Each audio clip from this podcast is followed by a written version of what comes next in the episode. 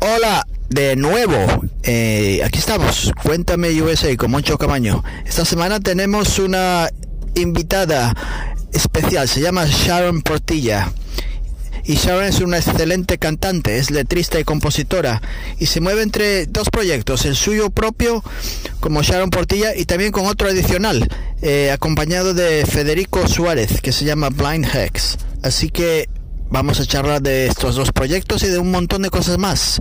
Es una charla muy larga. Tengo que empezar a hacer cortes y hacer coger un poco estas entrevistas porque los eh, entrevistados se van a ir corriendo si sigo así. así que nada más. Dos temas. De uno de Sharon Portilla que se llama Debit y el siguiente el de eh, Blind Hex que se llama Sorrowless. Así que dos temas y nada más. Espero que os guste. Nos vemos.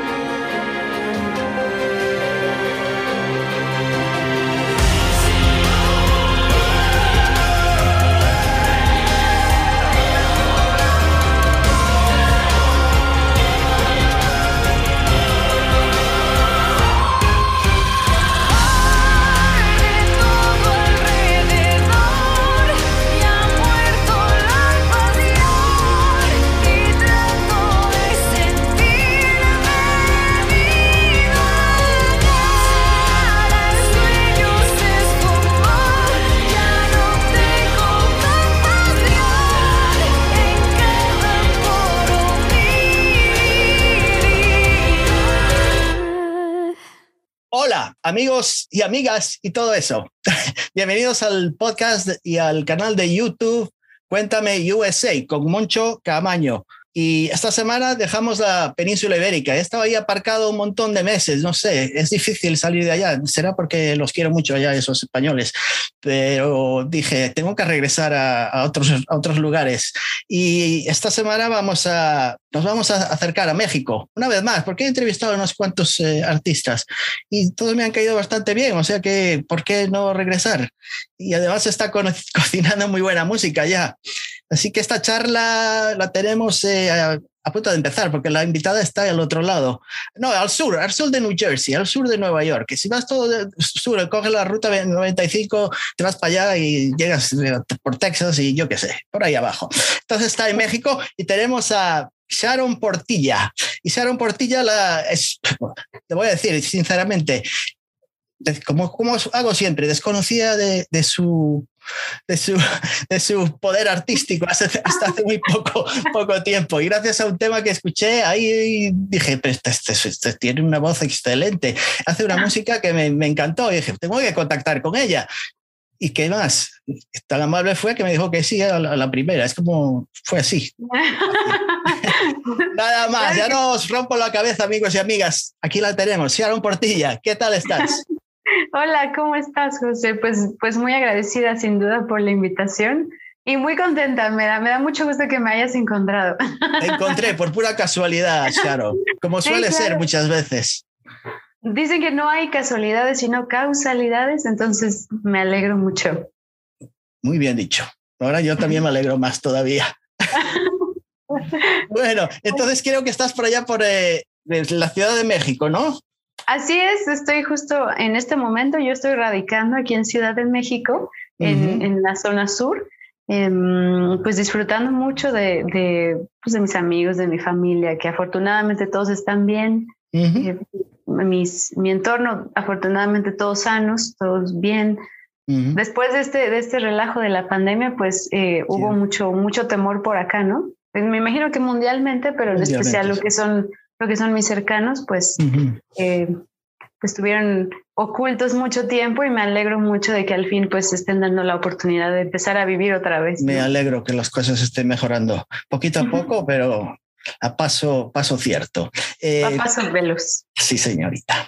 Eh, Sharon es una excelente cantante y letrista y compositora. ¿Mm? Gracias, gracias. Quiero, decir que todavía no, no, he, mencionado qué estilo de música, qué género ella hace. Y os lo voy a decir, merengue, trap y flamenco, un mix. No, no, no. Sí, sí, un poquito de, de, de punk. Todavía no, a lo mejor en el siguiente proyecto. Pues eh, ¿Qué iba a decir? Eh, Sharon navega por muchos eh, géneros, pero el, metal sinfónico creo que es su género principal, pero tiene sus toques ya bastante muy modernizados, más electrónicos. Creo que se está acercando a, la modernidad eh, del heavy metal sinfónica. Ah, está avanzando, ¿no? Se puede decir. Sí, fíjate que el metal sinfónico me gusta mucho. El proyecto que mm. estamos haciendo ahora, que se llama Blind Hex, eh, justo lo iniciamos el año pasado, Federico Suárez y yo, em, y tiene estos tintes de música electrónica, tiene sintes y demás, pero en especial efectos como electrónicos, que es lo que nos gusta a ambos, porque ambos tenemos como influencia de música pop, nos mm. gusta mucho, sin duda el metal sinfónico fue la, pues fue la base de este proyecto, ¿no? Pero nos, dimos la oportunidad de fusionar todos estos elementos musicales de diferentes géneros. De esas cosas vamos a charlar, pero, ah. pero quería comenzar por el principio. Adelante. Los comienzos. No, no al principio cuando naciste y hiciste la primera comunión, pero un poquito después. Eh, Sharon, naciste en los Estados Unidos, ¿no? En, California. En Phantom Valley. Te, iba a decir, no conozco Phantom Valley, no sé exactamente, no, creo que está perdido ahí en algún lugar, pero conocí a Phantom Valley en Utah, en el, en el, estado de Utah, pero en California no tenía ni tengo la idea de dónde queda, al norte de, San Francisco o al sur de Los Ángeles, en San Diego, ¿dónde queda? Más o menos. Me, parece, Que está, me parece que está más al sur de Los Ángeles. Más al sur. Es un, es un pequeño pueblito y se llama Phantom Valley justamente porque tiende a ser muy desértico. Es muy tranquilo. Es un pueblo fantasma. es un pueblo fantasma, efectivamente. Lo buscas en el mapa y no está. Solo sale un, question mark. Nada más. No, un signo de interrogación, nada más. ¿Dónde está ubicado? No lo sé. vale, vale. Tampoco tengo necesidad de hacer turismo por esa zona de momento, por no, que no es que sea, no sea tan importante, pero me llamó la atención el nombre. Sí, lo sé. También cuando yo más grande, pues obviamente busco mamá, dónde nací, dónde está ubicado. Y mi mamá pues fue muy honesta conmigo. Me dijo, se llama Phantom Valley, pero a pesar de ser tu lugar de nacimiento, nos mudábamos mucho. Andaban mm. mucho por San Francisco, andaban en California, de pronto al sur de Los Ángeles y regresaban a México. Entonces me mudé muchas veces, muchas. Ya fue eh, por ya tenía siete años que ya pude establecerme aquí en México porque ah. toda mi familia estaba aquí. A los siete años abandonaste California, se puede decir, y no volviste a regresar. Nunca, ya no volví. No, volví. ¿Porque no te dejaron buenos recuerdos o alguna cosa que no te llamó la atención o te, da igual? no? no? en realidad porque toda mi familia, mis tíos, mi, mm. mis primos, mis, hermanas, mis otras dos hermanas ya nacieron aquí en México, pues toda mi familia está aquí. Y, y, para mí es muy importante la convivencia con ellos. ¿no? Tal vez algo que tenemos los mexicanos es un apego muy fuerte a la familia quizá. Y, y para mí nunca fue necesario realmente partir, ¿no? Mm, te iba a hacer una pregunta, no, una pregunta. Tu abuelo fue un famoso eh, tenor eh, en México, uno de los más importantes, uno de los mejores, ¿no? Tenor eh, lírico. David Portilla. David Portilla, sí. Un, tío, un tío, una persona, vi una fotografía de él, muy, muy, muy, tiene muy buena pinta, ¿no? Se veía muy bien. Muy atractivo. Atractivo, era un Don Juan Tenorio de los de los mejores. Totalmente, sí, era, muy atractivo mi abuelo, en efecto. Se parece mucho a, bueno, mis tíos, mi papá se parecen muchísimo a él. Hay ah. eh, muchas fotos donde ellos puedes notar el parecido. Increíble. Mm. Y, pues sí, un, abuelito muy querido y muy trabajador siempre. Mm. Después de que pues ya no se dedicaba del todo a, a dar conciertos, daba clases en el conservatorio de música, en la superior de música, entonces... Mm. Eh, ¿es, cierto que de joven era, era chofer de camión? Así es. la historia de mi abuelo es una, es una historia muy interesante porque fue, él trabajaba eh, vendiendo Coca-Cola. Ah, en, vendía Coca-Cola y en mm. una ocasión, este, de hecho mi tío, el, el cantante Alfredo Portilla, llega a, a, platicar esta anécdota porque, porque fue muy interesante.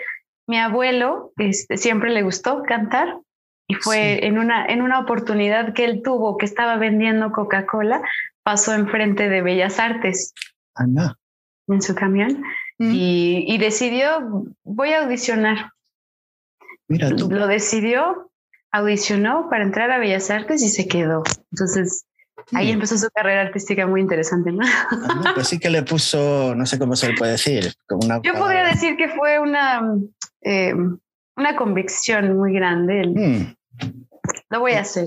Y tu tío Alfredo siguió sus pasos. ¿Qué te iba a decir? Eh, hay un tal, no sé, se llama igual, David, pero es Portillo en vez de Portilla. Y es también, es, es también eh, tenor. Y vive en los Estados Unidos. dije, ¿tendrá algún, alguna relación? No, no creo, ¿no? Con vosotros. Tengo. Mm, Pero es Portillo, no es Portilla. No, es Portilla. Mm. Es Portillo. Y, es también tenor. Y dije, pero ¿tendrá algo, alguna relación No sé. No, lo sé, tal vez algún familiar perdido. Alguno por ahí en Phantom Valley que se quedó escondido detrás de un árbol o de un cactus. Por ahí, por ahí ha perdido algún familiar. Sí, tenemos, de hecho, fue, fíjate un dato muy curioso con respecto a eso. Sí. Yo una vez tuve la oportunidad de grabar em, unas escenas para una película que se llama Cofradía, que se estrenó aquí en México, ah. pero éramos varias actrices. Mm. Y en ese círculo de actrices, una de ellas se acercó a mí y me dijo, Sharon Portilla, y yo sí. Mm. ¿Tú eres algo de Alfredo Portilla? Y le dije, sí, es mi tío. Y me dijo, ah, pues es mi tío también. Y yo dije, ¿qué? Me digas. ¿Qué? Y me dijo, sí, es mi tío y él me da clases de canto. Y le dije, ah, sí, pues a mí también me dio clases de canto. Entonces nos empezamos a llevar muy bien y a platicar y resulta que es una prima lejana, de hecho, sí. Pero no se apellida Portilla, se apellida Rojas, ah. Erika Rojas, y también es actriz. Entonces fue, estoy segura de que tengo mucha familia por ahí. No, al, final sí, a lo mejor tienes aquí en Nueva York también, quién sabe. Seguramente, tengo, tengo unos tíos, sí, sí sé que tengo familia en España. ¿Ah, sí? No hemos, no hemos tenido oportunidad de conocerlos por mm. parte de mi abuelo también. Eh, alguna vez vino uno de visita, un tío, pero mm. no, no, no, hemos tenido oportunidad de, visitarlos y no nos conocen. Saben de nosotros, pero no nos conocen personalmente. Ya existís, pero solamente allá en lo lejano. En la imaginación de ellos.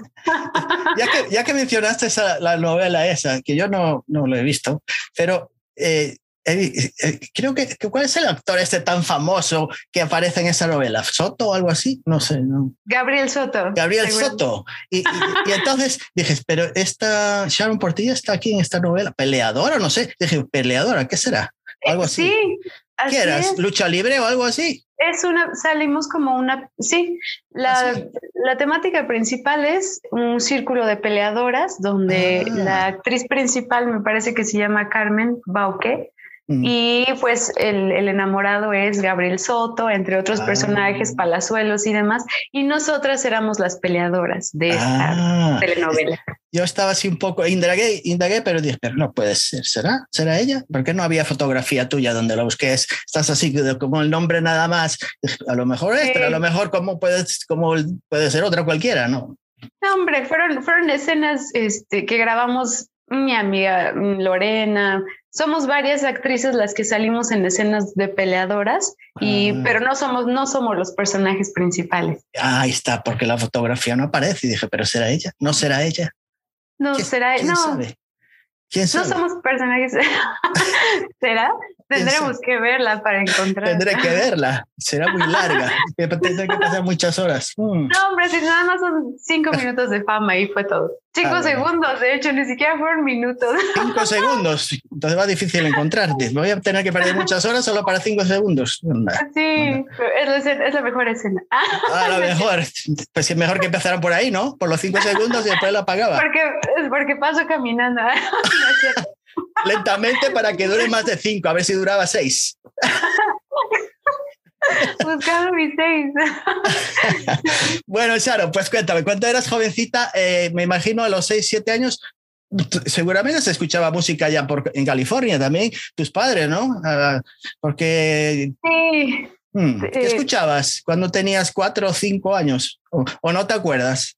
Sí, por supuesto, por supuesto que me acuerdo. Hay videos de mí cantando enfrente de la televisión con un cepillo y mi pañal, imitando a Cindy Lauper, que eran mis artistas favoritas. Ah, Cindy, Lauper. Cindy Lauper, Donna Summer, Tina Turner. Oh, latina, latina, onda, no me digas. No, no inventes, es de mis artistas favoritas y esos fueron mis primeros ¿Sabes, acercamientos. ¿Sabes lo que me llamaba a mí la atención de Cindy Lauper? Porque ella empezó en los 80, ya a mediados, a 82, 83 cuando la primera vez que la vi en directo, no la vi, no la vi directamente, la vi en un vídeo de esos de MTV, de aquella época de los 80, MTV Music Television, y tenía una zapatilla de un color y la otra zapatilla de otro color. Sí. zapatillas diferentes, diferentes marcas de zapatillas, una en cada pie. Entonces me llamó, la, era lo primero que me llamó la atención. Yo era era joven, bueno, era joven, sí, era joven, todavía era joven, tenía pelo y...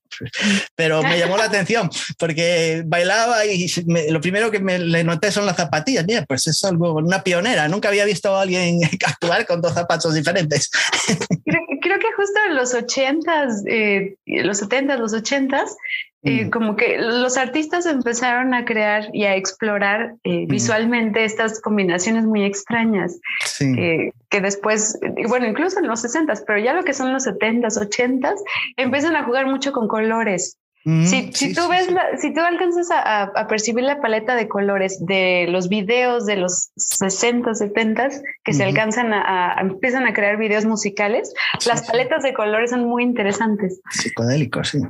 Ajá, ajá, como psicodélicos y demás. Entonces, sí, sí, pues estos artistas eh, me parecían. me llama mucho la atención y el pelo, sobre todo el pelo. De, el pelo, claro. El pelo era lo primero. Aparte, muy de la época, además, ¿no? Sí, sí, sí, sí. Era, era me, encantaba Cindy Lauper, te digo la verdad. Cindy Lauper, a mí Tina sí, me gustó, me gustó mucho. Y además, con la, cuando Prince colaboró con ella, le, le dio unas cuantas canciones. Eh, estaba bien, estaba bien. Y lo de Tina Turner ya empezó en los 60 con su Icon Tina Turner. Tina Turner. Ya, ya había con el marido, ya había cantado Soul y todo eso. En los 60 ya, ya comenzó. Y cuando se hizo más, cuando más la gente le dio más valor en los 80, cuando el Private Dancer y todo eso, el sí, disco que sacó, fue, ese disco fue para mí el hit. Private Dancer, de, Simply the Best. es de mis rolas favoritas. a mí me gustaba también. O sea que escuchabas todo eso, a Cindy Lauper, Madonna, y a Madonna también, ¿no? Madonna, por supuesto. Después, eh, ya por parte de mi papá, eh, escuchaba mucho Scorpions, Journey. Pues esos fueron mis primeros acercamientos al rock. Ya. Me gustaba muchísimo el rock. Y después, eh, cuando empecé a, ya llegando a México, pues cursando la secundaria, el CCH, yo estuve estudiando en CCH Sur. Em, mm. En este CCH tuve la oportunidad de tener amigos con una infinidad de gustos musicales, de los mm. cuales uno de ellos me compartió una vez una, una, canción de Nightwish. Wanda, Nightwish. De Nightwish. Y, y, fue ahí cuando dije, oh my God. Pero oh ese, Es, ese, Es, un cambio tremendo, desde Madonna y Cindy Lauper pasando por... Y dije yo, pero ¿eso qué es? ¿No? Dijiste tú, ¿de dónde? Sí, ¿de dónde y por qué y cómo? ¿Cómo es que nunca lo más cercano a ese género eh, que yo había escuchado era, no sé, Evanescence y para mí era, no inventes, para mí Evanescence era, no te pases, este es mi, este es mi sueño, quiero tener una banda así. Me gustaba mucho este proyecto Evanescence y para mí era lo más nuevo. Entonces, cuando encontré Nightwish, dije, no te pases. Y aparte ya tenía años. Nightwish ya tenía una trayectoria bastante amplia. Cuando yo los escuché. ¿Ya estaba quién era? ¿La primera cantante, la Tarja?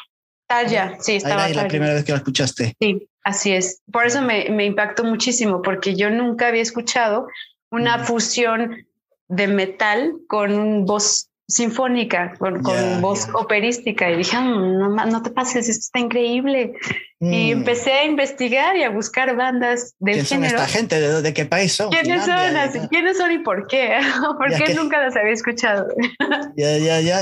Eh, ¿Qué te iba a decir? ¿Y la Net? ¿Qué opinas de Annette Olsen? La, la ah, sueca, la que apareció de, del Porque es muy totalmente diferente. Mucha gente decía, oh, no, pero este Nightwish, ¿qué le ha pasado? Esta cantante no pega bien, que era un poquito más pop y esto y lo otro. Sí, totalmente, totalmente. Que hace muchas versiones de ABBA, que le gusta mucho ABBA y todas esas cosas, decían. Sí, yo, yo te puedo decir, eh, desde mi perspectiva, yo creo que el, el proyecto Nightwish es un proyecto que funciona bastante bien porque el inicio fue con metal sinfónico. El, género es metal sinfónico, entonces la voz de Tarja, pues evidentemente le daba un toque muy especial. Mm. Entra una cantante con una peculiaridad eh, e influencia que puedes denotar que es muy pop, le, da un giro muy interesante. Yo no me atrevería a decir que, que no sé, ya esto es una mierda, no lo voy. No, no. Me encanta. El primer disco que sacan con ella, al cantante es uno de mis favoritos, o sea que no, no le no. Que fue. ¿Cómo se llama? Eh, es el primero que sacó. Nightwish, eh, Secret, Night, ah, ya no me acuerdo. Yo, yo empecé a oír. no, no me acuerdo.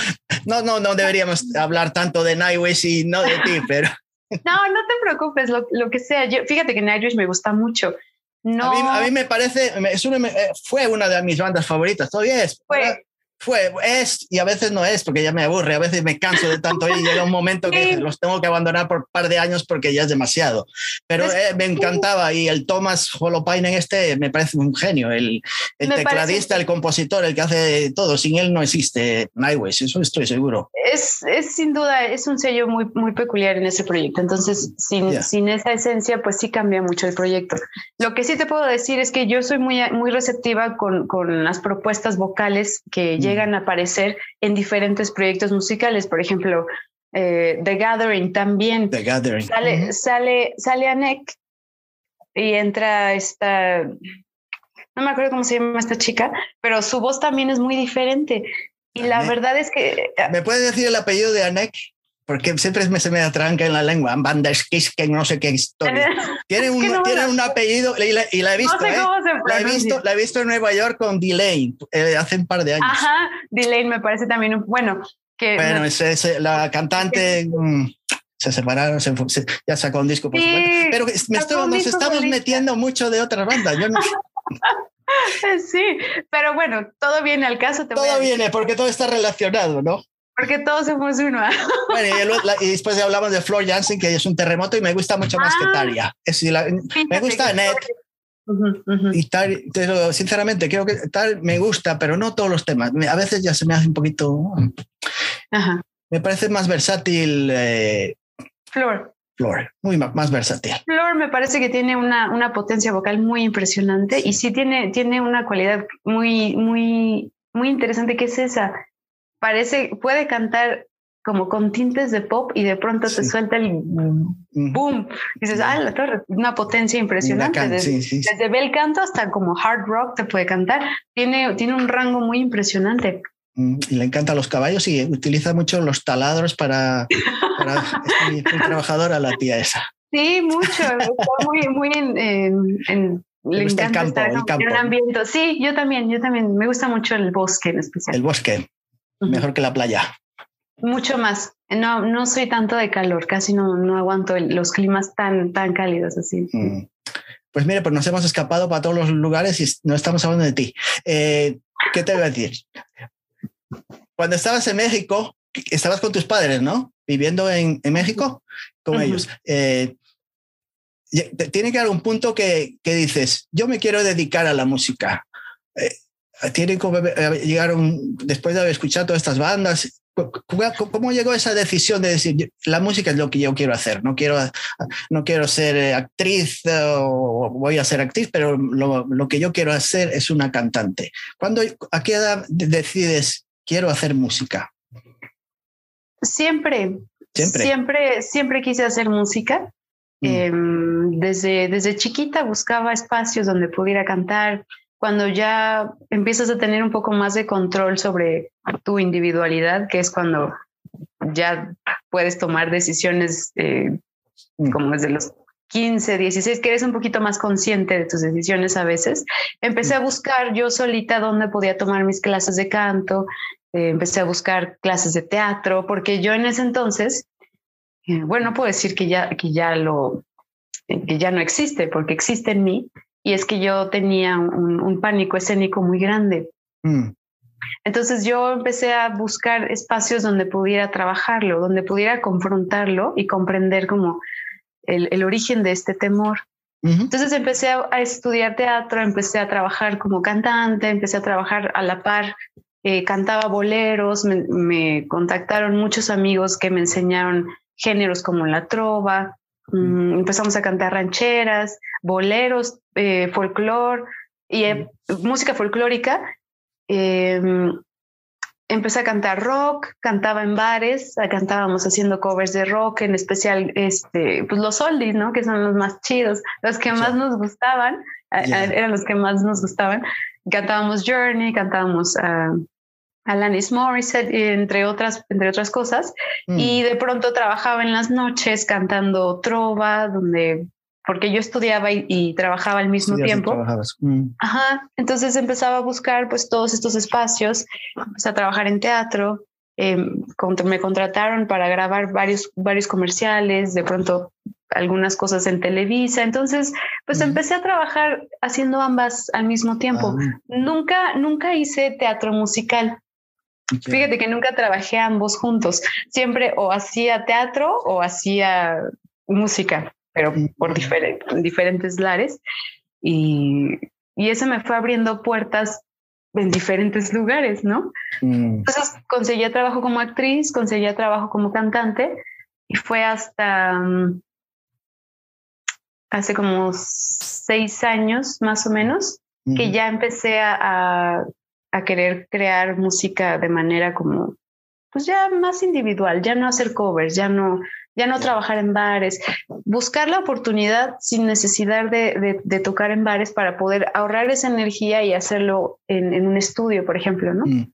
Cuando tocabas en los bares, ¿qué era? ¿Por tu cuenta tenías un grupo? ¿Cómo, cómo lo hacíais ahí? Sí, teníamos, eh, tengo muchos amigos músicos aquí en, en México, muchísimos, y siempre hace falta un cantante, siempre hace falta un coro. Entonces, mis amigos me contrataban muy seguido. Y fue así mm. como me empecé a, meter mucho a, trabajar en esos lares, pero la verdad es que nunca fue mi, mi fuerte. Mm. No fue mi fuerte. Yo aceptaba muchísimo estos trabajos por, porque me gusta cantar, porque me gusta el rock y porque mm. me pagaban. Claro. Entonces, pues yo empecé a incursionar. cubría, cubría tus gastos también, todas estas cosas que tenías así de... Sí, sí, y las urgencias que de pronto... Pues, claro. Mm. Me imagino que al salir del, después de terminar la actuación en el restaurante o en el bar tenías que recoger los cables, hacer de todo un poco, ¿no? ah, por supuesto. No te sí. Sí, por supuesto. Yo, aparte, a, mí no me gusta eh, llegar y trabajar y en equipo e irme. O sea, a mí me gusta ayudar, vamos a recoger, hasta que todos estemos tranquilos, vámonos. A menos de que se quieran quedar a, la fiesta, ahí es cuando ya yo, yo me despido porque no soy muy fiestera. No, eres una, no te gusta la noche tanto. No tanto. Disfruto la noche cuando estoy platicando, cuando voy a conciertos y demás, pero yo desvelarme este, echando desmadre. No es tanto mi estilo, fíjate. No eres de las 4 de la mañana o a las 5 o a las 6 que llega a la casa cuando sale el día. De esto, cuando sale el día llegas tú, no, no existe. Solamente, solamente si me lo estoy pasando muy bien, que es con una charla muy agradable o si, si, estoy disfrutando mucho de mis amigos, sí me quedo, pero tiendo a irme rápido. Eres como, eres como yo. sí, me imagino. La noche me gustaba, pero ya hace muchos años que prefiero el día para disfrutar.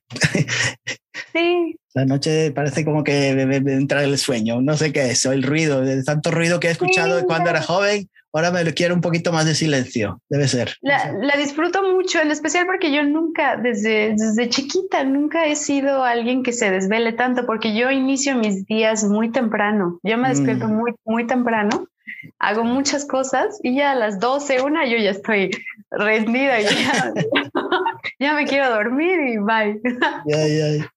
Háblame de, estudiaste en la Universidad Autónoma, Autónoma de México, ¿no? Es, porque, ¿cómo aprendiste todo esto de las, las actuaciones de, actriz ah. y todo esto comercial y todas esas cosas?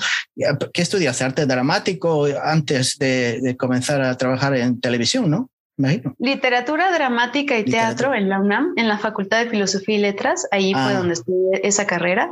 Mm. Eh, ahí fue donde empecé a trabajar en teatro como actriz, haciendo producción, haciendo dirección, haciendo mm. diseños de escenografía, que me gusta mucho, que es algo que me sirvió muchísimo ahora, porque mm. todo esto que aprendí en la universidad, sin duda, y que son temas que me apasionaron muchísimo, fue conocer todas las áreas.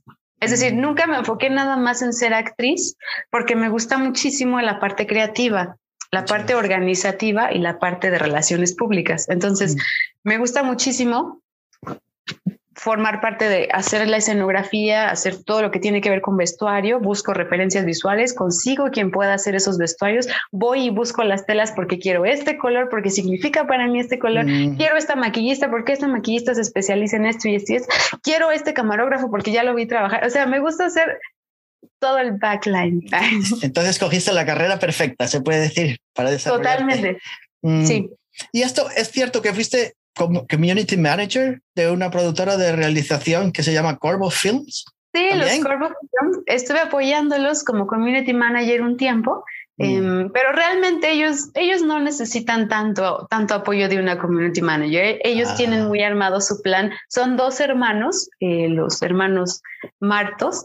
Mm. Em, ellos trabajan muy padre, la verdad es que tienen eh, videos muy, muy padres y me mm. gustó muchísimo su trabajo. Y, me hice, soy muy amiga de Jonathan, que fue mi, mi, primer, este, mi primer acercamiento con los Corvo Films. A él lo conocí justo grabando un comercial.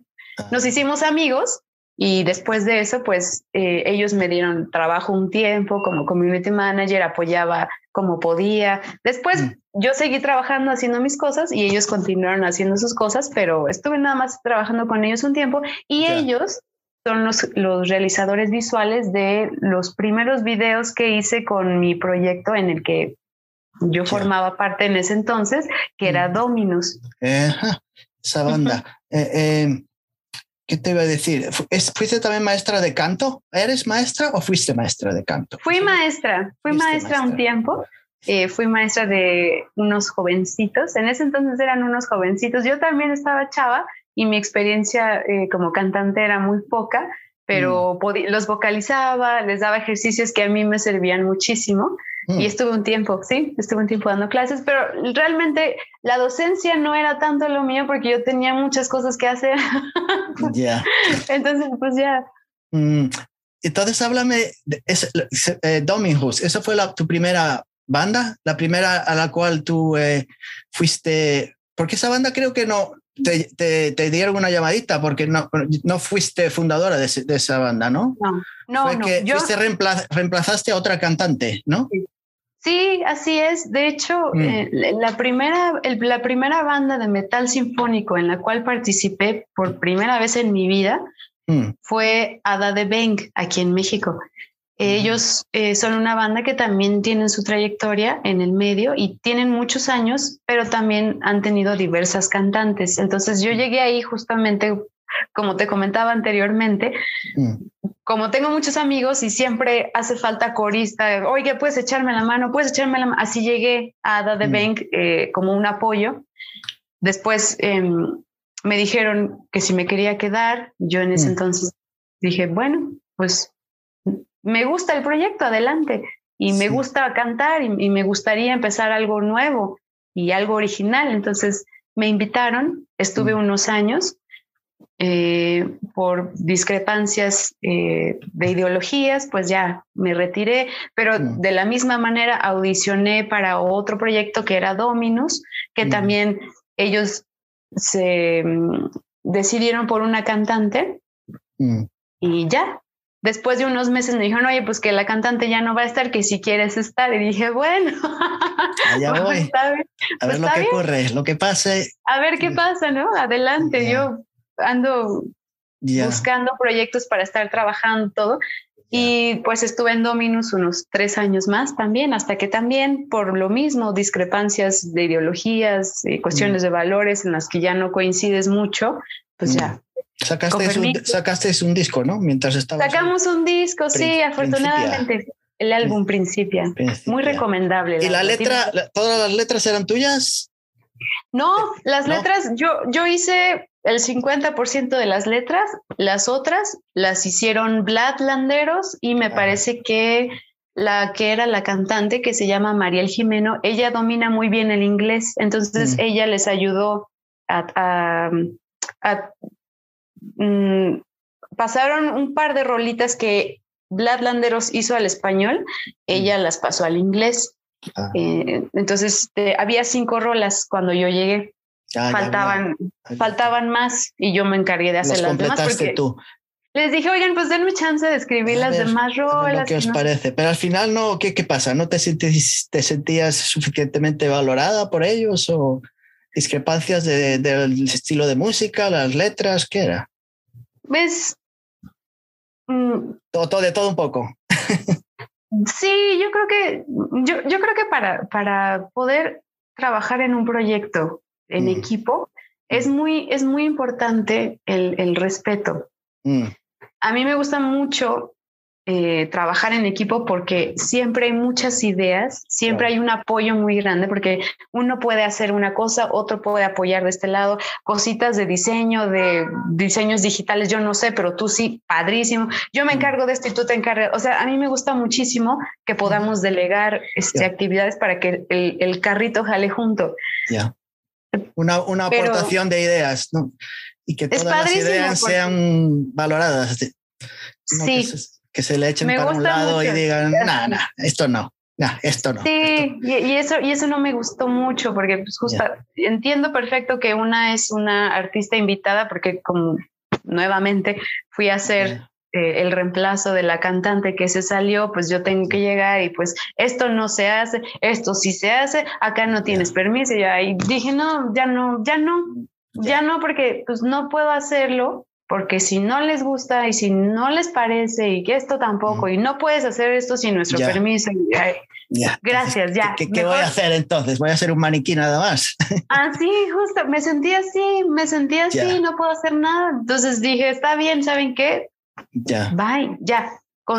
me parece bien que ustedes quieran trabajar así y si funciona. Que os vaya muy bien. Exactamente. Perfecto. Pero conmigo no, no funciona. Entonces, pues ya me salí y decidí empezar. Tenía mucho miedo. Debo ser. Me imagino que al, dejar la banda, eh, quedaste como en, yo sé, un dique seco, así como en un cruce ahí de carretera y me voy para acá o me voy para el otro lado o me regreso de vuelta. Sí, sí, lo, sí lo pensé también. No te creas, son, son muchos mm. años de trabajo y dices, híjole, sí estaré tomando la decisión correcta. Y si me regreso y ya mejor me callo, o sea, ya. Lo, piensas mucho. Después de unos cuantos años con esa banda, es como volver a empezar de nuevo, ¿no? Sí, y muchas cosas, porque aparte pues eran mis amigos y la verdad es que yo los adoraba, los quería mm. muchísimo. Después ya, ya no es lo mismo y, ya no, no, no funciona. Entonces dije, bueno. ¿Pero qué fue? ¿Te sentías como fracasada, como que no había, como que la culpa era tuya? Sí, totalmente. La verdad es que sí, me sentía fracasada, me sentía useless. Ya. Eh, completamente eh, dije, tal vez esto, esto no es lo mío, a lo mejor, a lo mejor por eso no funciona, porque tal vez no es por ahí. Y después... Eh, Pero me imagino, una persona joven como tú que, que acaba de comenzar, que te quedan hasta los, mira, los Rolling Stones que tienen 90 años y todavía andan por ahí. Era el camino que te, que te queda. eso no es un fracaso, es como tropezar con un, con un papel en medio de nada. Eso no es nada. Es como bueno, no, fíjate que no, no, te das cuenta cuando estás en ese, en ese momento atravesando la situación, es trágico. Para, para uno todo es trágico, ¿no? Ya, para que me, me, imagino, soy yo que... Me voy a matar. Me ha, pasado, me ha pasado a mí eso que no estaba en ninguna banda ni nada por el estilo, pero sí, situaciones de la vida que se ponen así, de esa manera. ¿No? Atraviesas cualquier situación que, que, que parecía estar funcionando bien y que parecía tener lo que tú estabas esperando y de pronto te lo mm. arrebatan, es como, chin, yo creo que no era por ella, no sé, no sé cuál es mi destino, ya no sé qué voy a hacer, no sé, no sé, es más, yo me, yo me enojaba tanto y decía, a ver, Dios, ¿para qué me diste voz? si, no sé dónde poner, para, para cantar en la cocina con un cepillo nada más, para eso, para eso no me des voz. Para eso cualquiera sirve. Sí, yo dije, bueno, pues si es, si es para, para, para mí nada más, pues está bien, ya, mm. me rindo. Entonces empecé a crear cosas para mí, mm. sola, y empecé a hacer Hipatia, y me empezó a gustar mucho. Me tienes que hablar de, de, Hipatia, pero eh, ¿quién te dio el, quién te encendió otra vez el motor? Eh, ¿Quién te dio la chispa para volver a, a reaccionar y decir, bueno, pues, pues tengo que hacer algo. ¿no? Voy a empezar y tengo una idea y la quiero conseguir. Alguien te tuvo que ayudar de alguna manera, ¿no? ¿No hay alguien por, ahí? Claro, siempre. siempre tiene que haber alguien. Ah, tu mamá. Las mamás son Sí, las mamás. Em, para mí mi mamá representa eh, el, el, pilar pues más, más estable en mi vida, ¿no? Porque mm. uno, uno puede irse y, ya. Partir a tener sus planes, todo, pero, pero tu mamá está, bueno, mi mamá está, ya está todo el tiempo presente. Sí, pues ella fue la que me dijo, ella fue la que me vio destrozada en el suelo. Y yo, mamá, ni siquiera. Esa sí que es un ángel de la guarda, no el, de, el, otro, el que no, no lo he visto todavía. Ese sí que es el, el, cierto, ¿no? Totalmente, sí. Yo, es más, pues yo estaba así triste, devastada estaba llorando. Dije, no, mamá, ya, no, ya.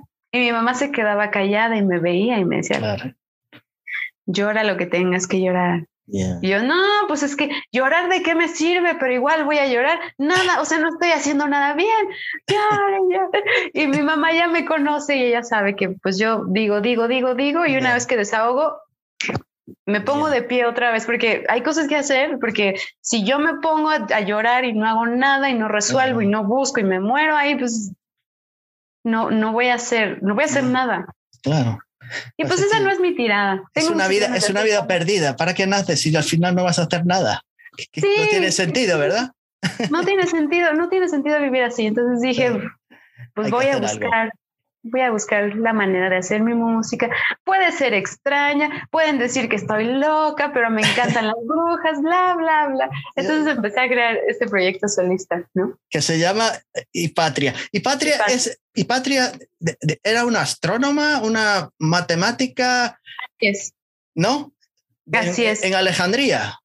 Yo realmente. filósofa, era un montón de cosas, ¿no? Era, inteligente muy inteligente, era maestra y, para la época era muy peligroso porque ella conocía muchísimos temas que se asociaban también en cierto modo a la iglesia y pues no les gustaba, no les gustaba su postura con respecto a la cuestión religiosa y fue por eso que la asesinan.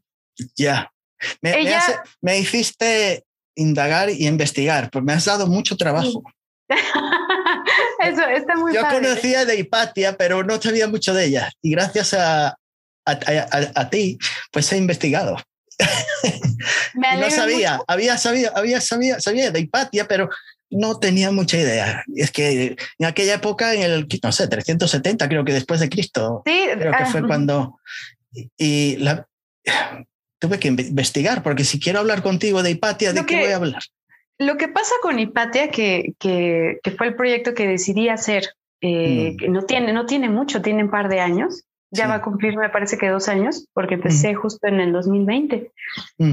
Y Patia, en realidad, eh, yo estaba, por cuestiones de la pandemia, no, podíamos, no podíamos salir, yo no tenía trabajo, yo estaba en mi casa, ¿no? Ya. Mm. Pero no, no sé estarme quieta, entonces todo el tiempo quería hacer cosas. Entonces un amigo mío me empezó a dar clases de música y de teoría musical a distancia. Mm. Y empezamos a hablar de la historia de la música, de filosofía y salió Hipatia al tema. Oh. Yo, al igual que tú, conocía, yo conocía un poquito, pero de una manera muy general. Nunca había profundizado en el tema de la historia de Hipatia, por eso me pareció un personaje histórico muy mm. importante. Pues sí. A raíz de eso, eh, decidí crear en, mi álbum Hipatia es un álbum conceptual Mm. Entonces creé la historia de una bruja mm. que muere en la Inquisición. Ah, es asesinada, es asesinada en la Inquisición mm. y resucita años después para buscar su venganza. Pero esa no eres tú, ¿no?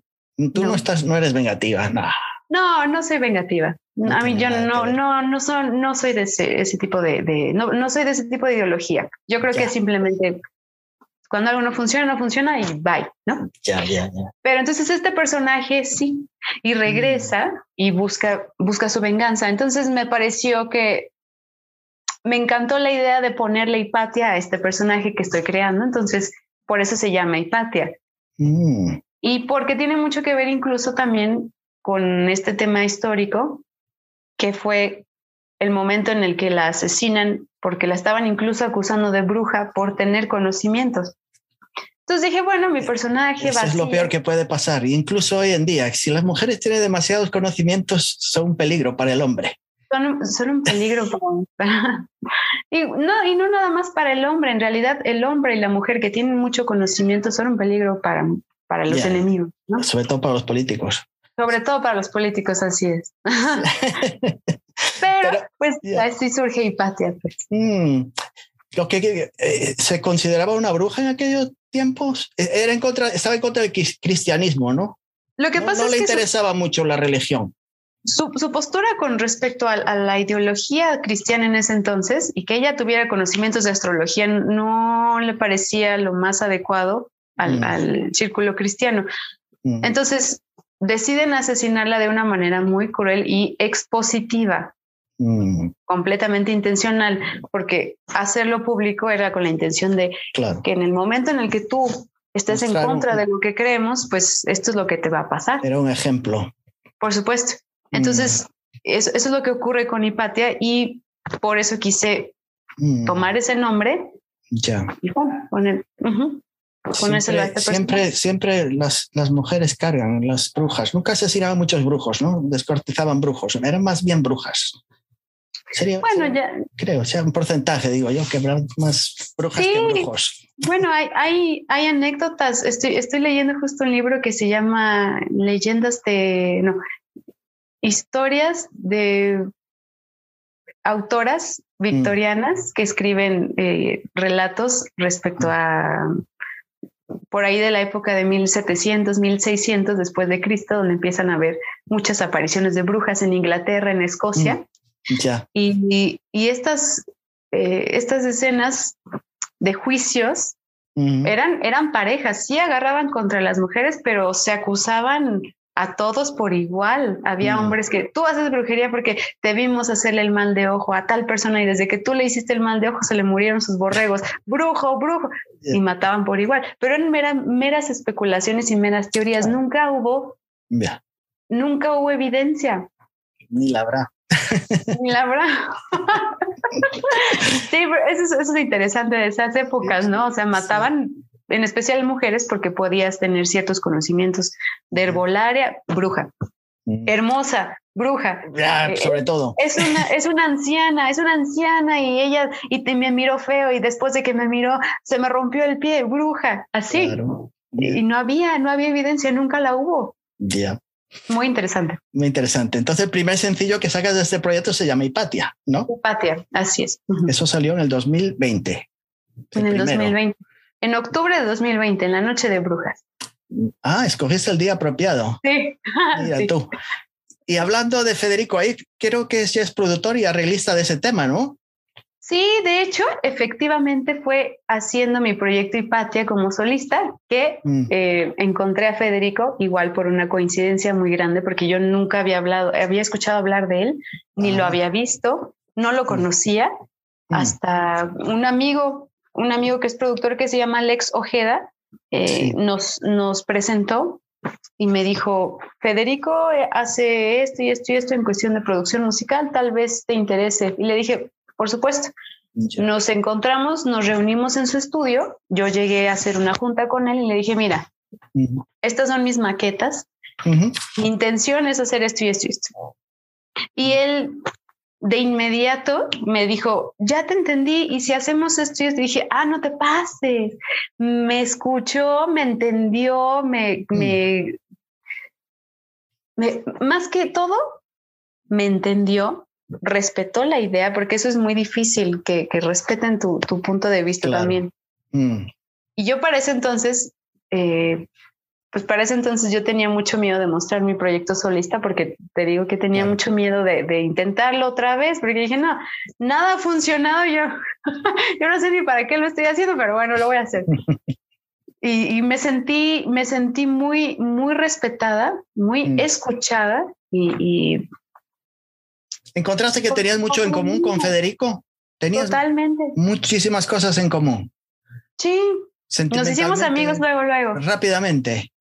¿Qué nos hicimos cuates muy rápido. Muy rápido. Que tenías una mochila cargada de piedras ambos con muchas cosas ahí pendientes. Sí, de hecho, sí, fue muy Que tenías en común, ¿no? Algo así. Sí, sí, de hecho, sí. Teníamos, teníamos algunas cuestiones en común que nos habían pasado recientemente y fue como, dude, mm. te entiendo, dude, te entiendo. Y pues ya, nos hicimos super cuates. Yo te ayudo a ti y tú me ayudas a mí. Sí. y mm. entre los dos empezamos a trabajar Hipatia y haciendo mm. el disco de Hipatia, ya. De pronto un, día me dijo, ¿por qué no hacemos un proyecto de metal sinfónico? Mm. Y, yo le dije, ay, no, otra vez, le dije, no, ¿sabes qué, Federico? los proyectos de metal sinfónico, pues es que es bien difícil y es que me dijo, no, no, no, mm. no te estoy diciendo que busquemos ahorita los integrantes, vamos a hacer tú y yo, tú me entiendes, yo te entiendo. Y le dije, sí. Así Me dijo, ¿por qué no lo hacemos tú y yo?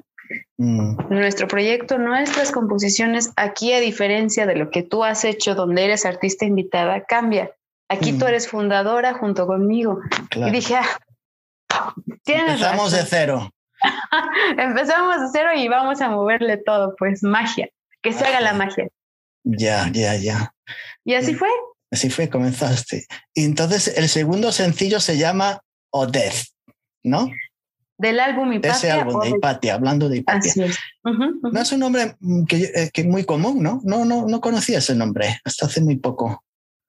Odette, tiene, tiene una historia muy interesante. ¿Sí? Odette es, es, el nombre que decidí ponerle a este personaje porque es un personaje. Mm.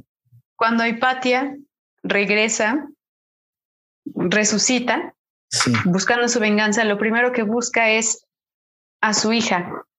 Ah, tenía una hija. Mm. Tenía una hija. Entonces mm.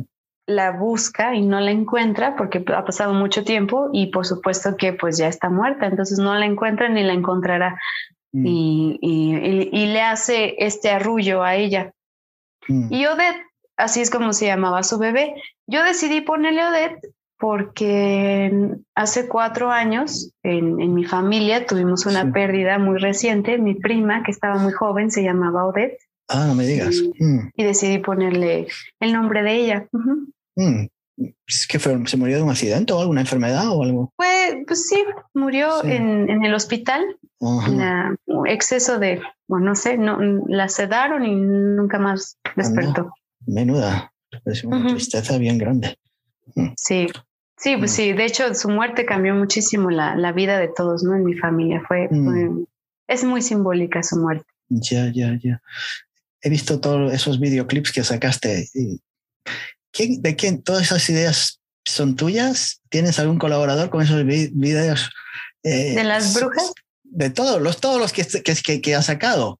Eh, es que si hablamos del heavy metal y del metal sinfónico, muchos videos no tienen gran cosa, ¿no? Aportan mucha repetición de la, que están en el medio del bosque o en un, en un acantilado en la playa y ahí mueven la cabeza delante para atrás, pero no hay un tema, bueno, no digo yo, es lo que yo opino, ¿no? No todos lo son así, pero hay multitud de, de videos que se parecen mucho.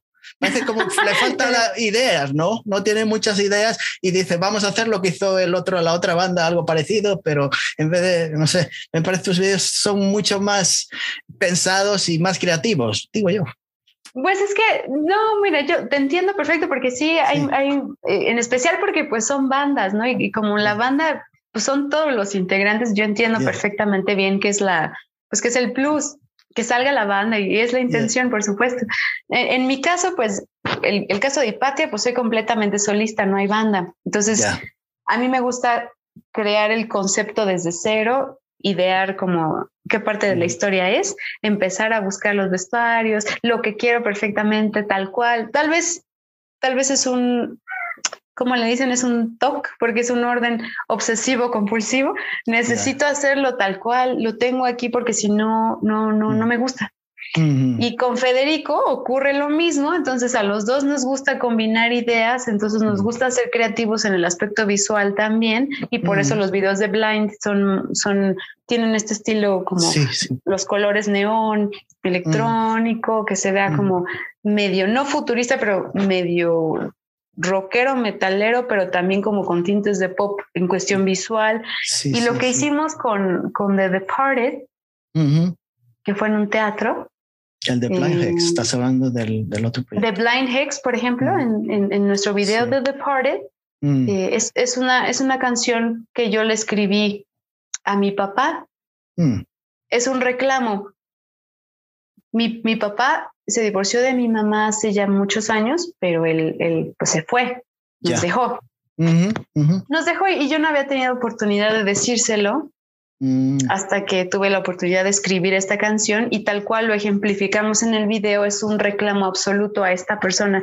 Ah, entonces, y él se enoja mucho y el actor se enoja y, me grita y nosotros así tratamos de...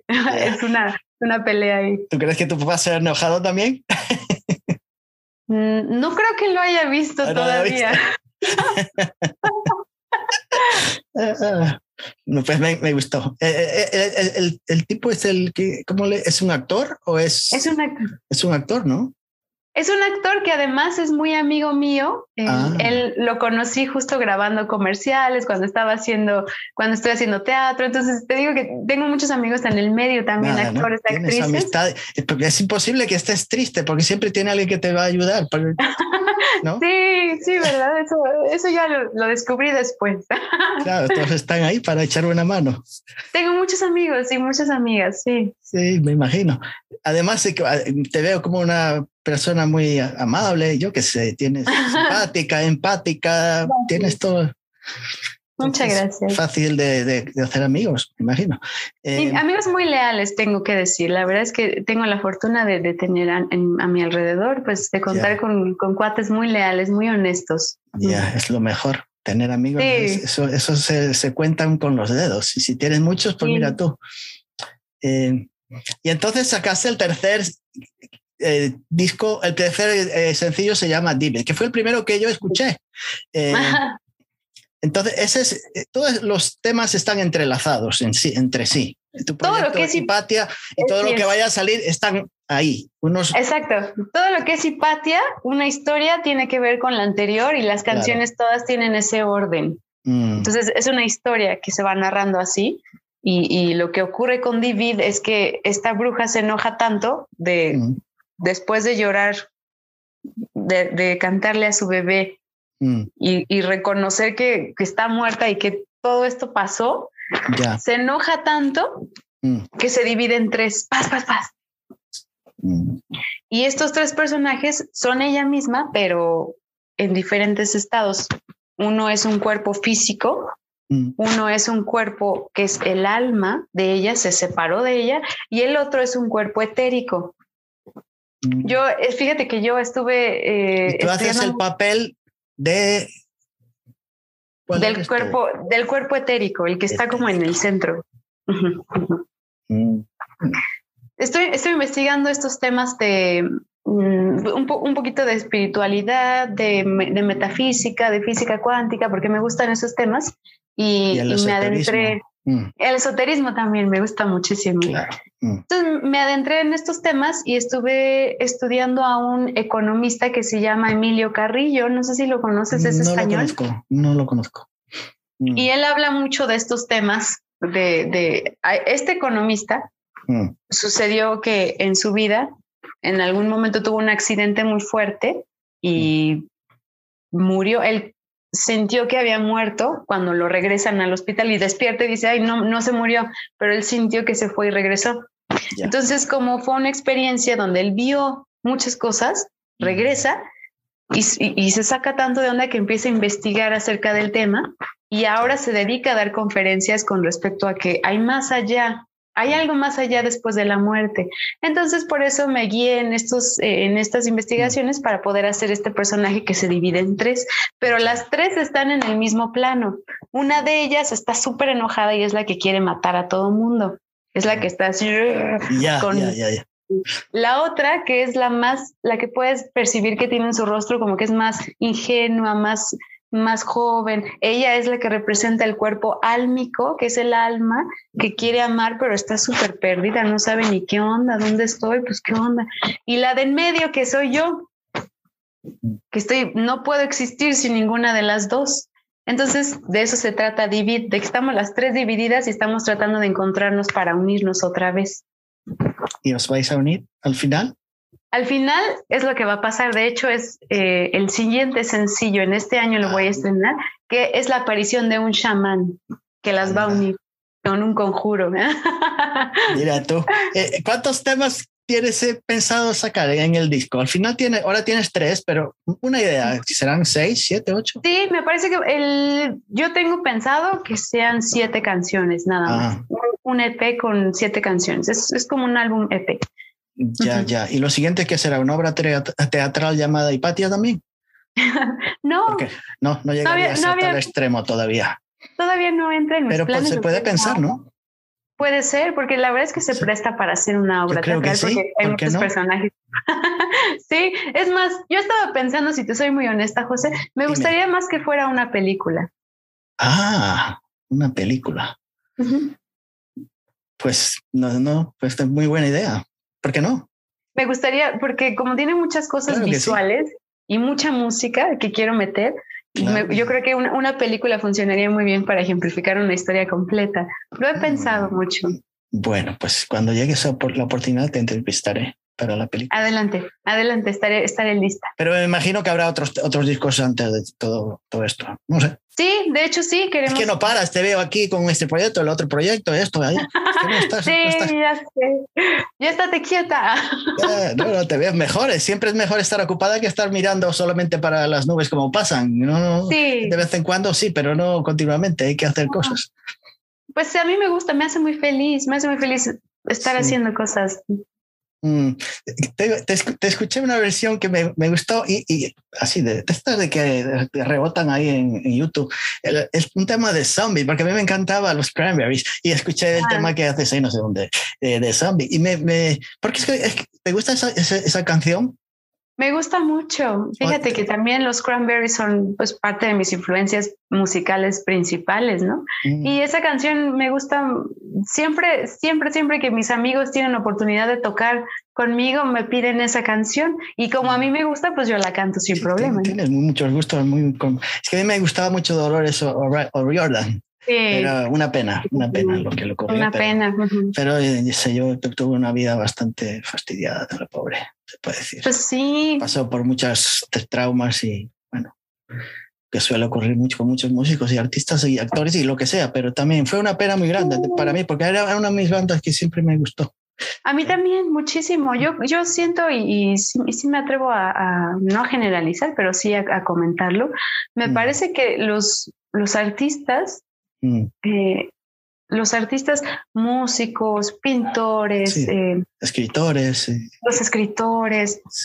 tenemos una sensibilidad emocional muy, muy mm. explotada, es decir, estamos muy disparados emocionalmente y, a veces muchas experiencias de vida pueden eh, guiarnos a diferentes caminos y no siempre, no siempre son los mejores. y, estas experiencias de vida pueden ser muy, pues nos marcan, nos marcan para siempre. De por vida, sí, sí, sí. Mm. Pues, eh, eh, ¿qué le vamos a hacer? no, quiero, no, quiero hablar de lo, que le ocurrió y todas las cosas.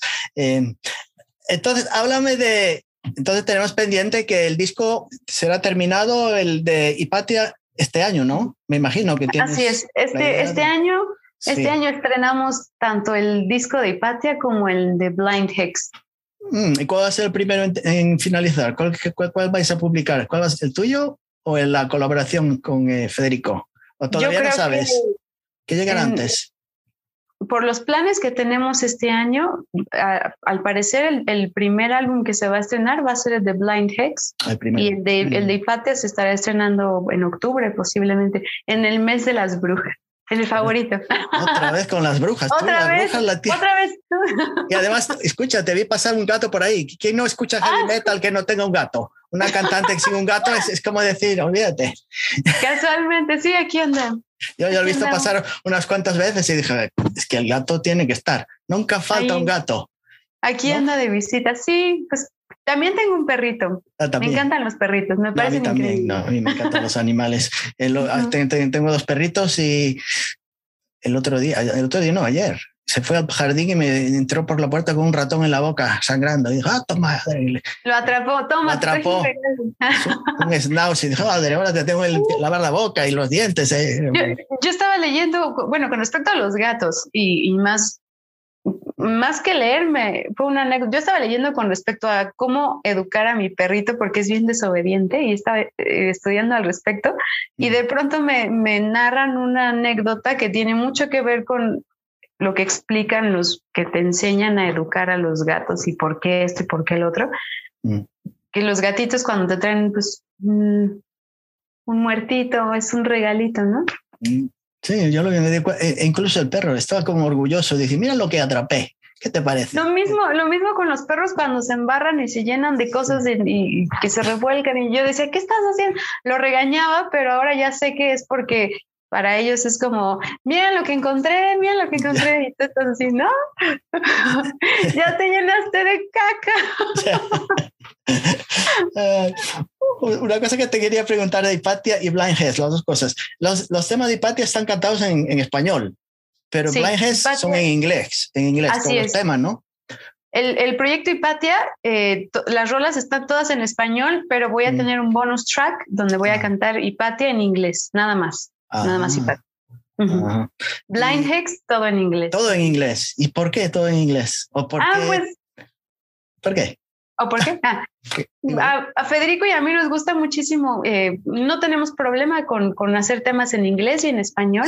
Creemos que creemos que melódicamente y yo coincido mucho con eso porque yo también lo sugerí cuando hicimos Blind Hex.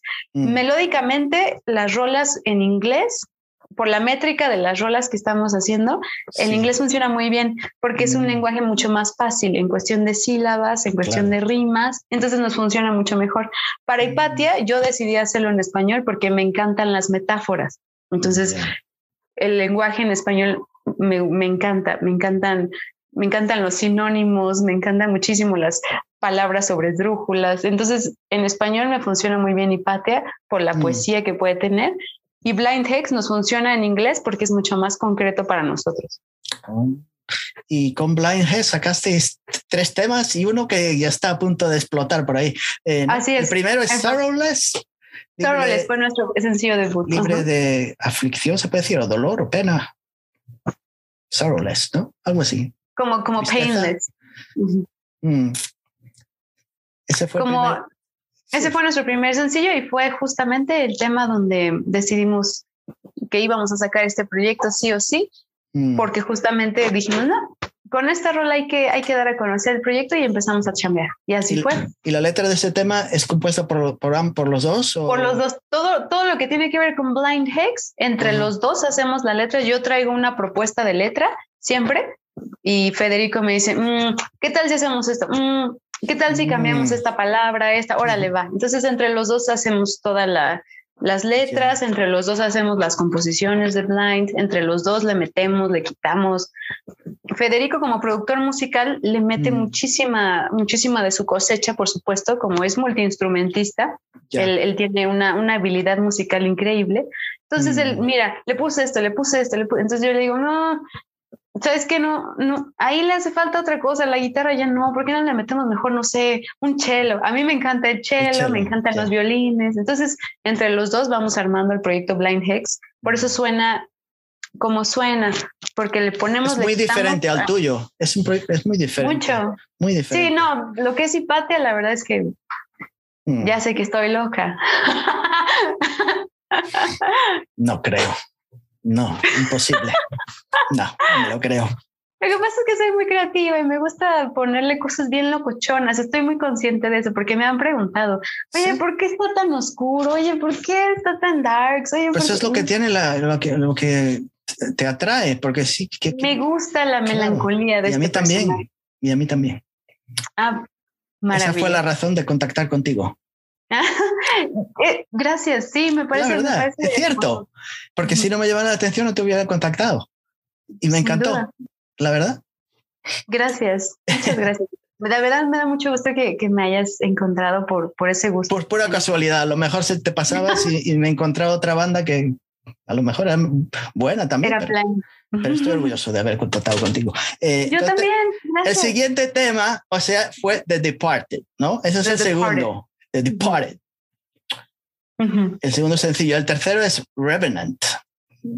Revenant, que para mm. mí es como uno de los singles más, más ponchados. Es, de mis favoritos. Justo eso, eso, es lo padre del metal sinfónico. Ya. Tiene mucho power. Entonces tenemos toda, a mí que me encanta matear, pum, pum, despeinarme. Mm. Es de las rolas con las que digo, vámonos, vámonos a rockear. Sí, Plan G tiene una batería muy potente, yo lo veo. Súper padre, sí, pregúntale a Federico. el buen Federico. La verdad es mm. que Federico tiene mucho que ver ahí, súper, eh, muy buen oído y él es muy buen baterista también. Mm, muy bien, muy bueno. Eh, y entonces el último tema, el último que está a punto de salir, porque lo he visto por ahí en tus redes sociales, porque quiero que, que le interese, vaya, a tus redes, fácil de contactar, de verte. Escriben tu nombre y, ahí apareces en todos los lugares. Alguna que otra perdida que no sé quiénes son, pero creo que, no, es fácil de, verte en Instagram o Twitter o todas esas cosas. Ahí es fácil, fue donde yo te veo continuamente. Son las redes que más utilizo, creo que son las más comunes y las que más me funcionan. Tengo Instagram, Facebook, Twitter. Al Twitter le agarré la onda hace poquito porque era muy formal mi Twitter. Ahora ya me explicaron que, que puedo escribir tontería y media. Dije, bueno, tienes razón. Estás un poquito más avanzada que yo, porque Twitter lo tengo muy, muy, muy, muy abandonado. No, no, no hombre, ya ni me digas, ya, lo sé, yo, yo, también a veces digo, ay, tengo ganas de, ah, tienes razón, ay, tengo ya como un mes sin escribir nada aquí, perdón. estoy aquí viva, aquí estoy. Aquí sigo. Sí, pero, pero justo este mes, febrero, mm. vamos a estrenar el single de Blind Hex que se llama Eleven. Este tema es mucho más, de todos los que hemos estrenado hasta ahora, este es el más, uno de los más melancólicos, eh, mm. que refleja mucho una, un momento que atravesábamos Federico y yo, donde se siente mucha soledad. Mm. Eh, ¿Estás hablando de 11, 11 years old? ¿11 años de edad? No. No, Eleven eh, fue básicamente por el significado del, del número 11. Ah. Este personaje es, es, una, es una persona que se siente completamente depresiva, completamente invisible mm. y, y, que busca ser vista porque siente que se está desintegrando y que nadie se está dando cuenta. Y aparte ella dice como, ni creas que voy a cambiar mi manera de ser. Si no me puedes amar así, pues no me ames, pero porque ya se siente completamente destrozada. Entonces, el número 11 que le habíamos puesto así por casualidad, realmente tiene un significado. El número 11 pues significa esta casualidad o esta búsqueda espiritual. Entonces dijimos 11. Mm, pues estaré pendiente de, ese tema, a ver cómo suena. Va a estar muy interesante, aparte de, de todo, la verdad es que tuve el apoyo de muchos amigos y muchas amigas que pudieron asistir a la grabación de este videoclip y, nos apoyaron muchísimo para mm. formar parte. ¿Hay más voces que la tuya en este tema o solamente? No, ah. es la mía, pero es mm. eh, ellos aparecen en el video. Ah, aparecen en el, ah, el, el video ya está completo también. Ya está listo. Ya lo acabamos de grabar justo ah. ayer, ayer 11 de febrero. 11, 11. Ah. Anda. Entonces el siguiente. Fue, fue casual. ¿Esta vez fue casualidad nada más? Fue una casualidad. ¿O escogiste el día? No escogiste el día. No, te juro que no, fue una casualidad muy grande. Qué curioso, ¿verdad? Es curioso, claro que sí. Hmm. Estábamos grabando y dijeron, ay, hoy es 11. Ay, es 11. Ay, la canción se llama Eleven. Ay, son las 11 de la mañana. No se Entonces te tenía que haber entrevistado el día 11 también, no el 12. Ayer, ¿no? Tienes razón. Anda, mira tú, me he perdido un día. Por poquito. Ah, no es cierto. Pero, pero sí fue, sí fue una casualidad muy grande, sí. Mm. ¿Y todo esto, dónde dónde eh, grabas todas estas canciones? ¿En México? ¿En la Ciudad de México? ¿Todo esto, el estudio? Sí. todo, todo lo que grabamos, Federico mm. y yo, se hace, lo hicimos en el estudio con Federico cuando mm. él tenía su estudio aquí en Ciudad de México. Ah. Ahora, eh, Federico y yo estamos trabajando a distancia porque mm. él eh, se fue a vivir a, Europa con su esposa. Ah. Está, está trabajando allá, ajá, y su esposa, pues ellos están, en, trabajan, me, parece que la esposa no tiene problema alguno porque ella trabaja desde la computadora y Federico sin problema alguno, pues él manda los tracks, yo los trabajo aquí, grabo las voces, se las mando, este, mm. me manda maquetas, le digo, vamos a cambiar esto y estamos trabajando muy bien. Eso mm. apenas empezó realmente este año. Mm, y él tiene otra banda, ¿no? Otro grupo, aparte de, del Blind es con, contigo. Tiene otra banda, ¿no? fíjate que él más bien empezó como guitarrista y productor del, del proyecto Sense of Noise, si es el que te refieres. Sí, sí, sí, sí. Mm. Ya no, Ah, ya no existe, ese proyecto ya no, ya no existe. El proyecto existe, por supuesto. Ah, Sense of Noise, ahí están, eh, están ah. rockeando. Nada más que Federico ya no es, eh, ya no es músico del ah. proyecto, simplemente fue el productor del disco. Ah, ahora entiendo, ahora entiendo. Mm, entonces lo tenemos para Europa. Ahí anda trabajando. Y cuando quieras también él, sin problema puede formar parte de una sería, sería bueno poder charlar con, sería muy interesante. los dos, ¿no? Con Blind Hex. Ah, por supuesto, sí, sí, sin problema. Si quieres que nos conectemos los dos, no hay problema. Claro que sí. Sería cuadrar horarios con él porque creo que allá están a siete horas de diferencia. No sé, yo soy en España son seis, no sé dónde está, en España son seis horas de diferencia. Aquí, donde yo estoy, antes serían siete con México, me imagino. Sí, serían siete con, con, México. Él está ahorita en, en Bruselas. Ah, en Bélgica. Ah, bueno, pues, eh, ¿qué te iba a decir? Eh, ah, yo hago entrevistas a las seis y media de la mañana aquí en Estados Unidos. No, hombre, sin problema. Son las doce y media del día allá en, o a la una de la tarde allá en Bélgica. Allá ahorita, sí. a la hora de, está bien. algo se podría hacer, ¿no? Si, si, si me, das la oportunidad. Si me da la oportunidad. Con todo gusto. A lo mejor una vez que termine la entrevista y te escribo Sharon. Eh, Sharon. Sharon. No está. Me ha bloqueado, me ha echado. no, ¿cómo crees? ¿Cómo crees? Al contrario. Y de verdad te reitero y, el agradecimiento. Estoy, estoy muy contenta de formar parte de, de esta entrevista. Bueno, a ver. Todo eres tú, yo no hago nada. Eres la que está bla, bla. Ya le digo nada más que tonterías, pero bueno. te, te quiero hacer unas preguntas, aparte de los proyectos de los dos que tienes. Uno, en general, unas, unas cuantas preguntas. Ah, ¿Cuántas horas al día de trabajo le dedicas a la composición y al, y al cante? Más o menos, en un día, 24 horas, me imagino que tienes que dormir en algún momento, pero ¿cuántas horas, aparte de, otras cosas que haces, le dedicas? Por lo general, ¿tres, cuatro horas, cinco, seis? Eh, depende, mm, mm. depende del día. Si mm. yo no procuro hacer las cosas en, las noches, una vez que salgo de trabajar, porque yo, yo trabajo de lunes a viernes, pero en este trabajo, los martes, por ejemplo, ellos me dejan salir al estudio a grabar. Cuando mm. iba con Federico, pues le, le, dedicábamos el martes completo. Llegaba a la una de la tarde y salíamos del estudio a las 10 de la noche, 11. Pues estábamos todo el día ahí. Y mm. de pronto le dábamos un jueves, nos veíamos a las 6 de la tarde y hasta las 10, 11 de la noche. O a la mm. siguiente semana nos veíamos el martes a las 3 de la tarde y terminábamos a las 2 de la mañana. Le dedicábamos muchas horas. Muchas horas. Y, y un día casi entero pasaban dos, tres días y le volvíamos a dar porque es un trabajo que requiere continuidad.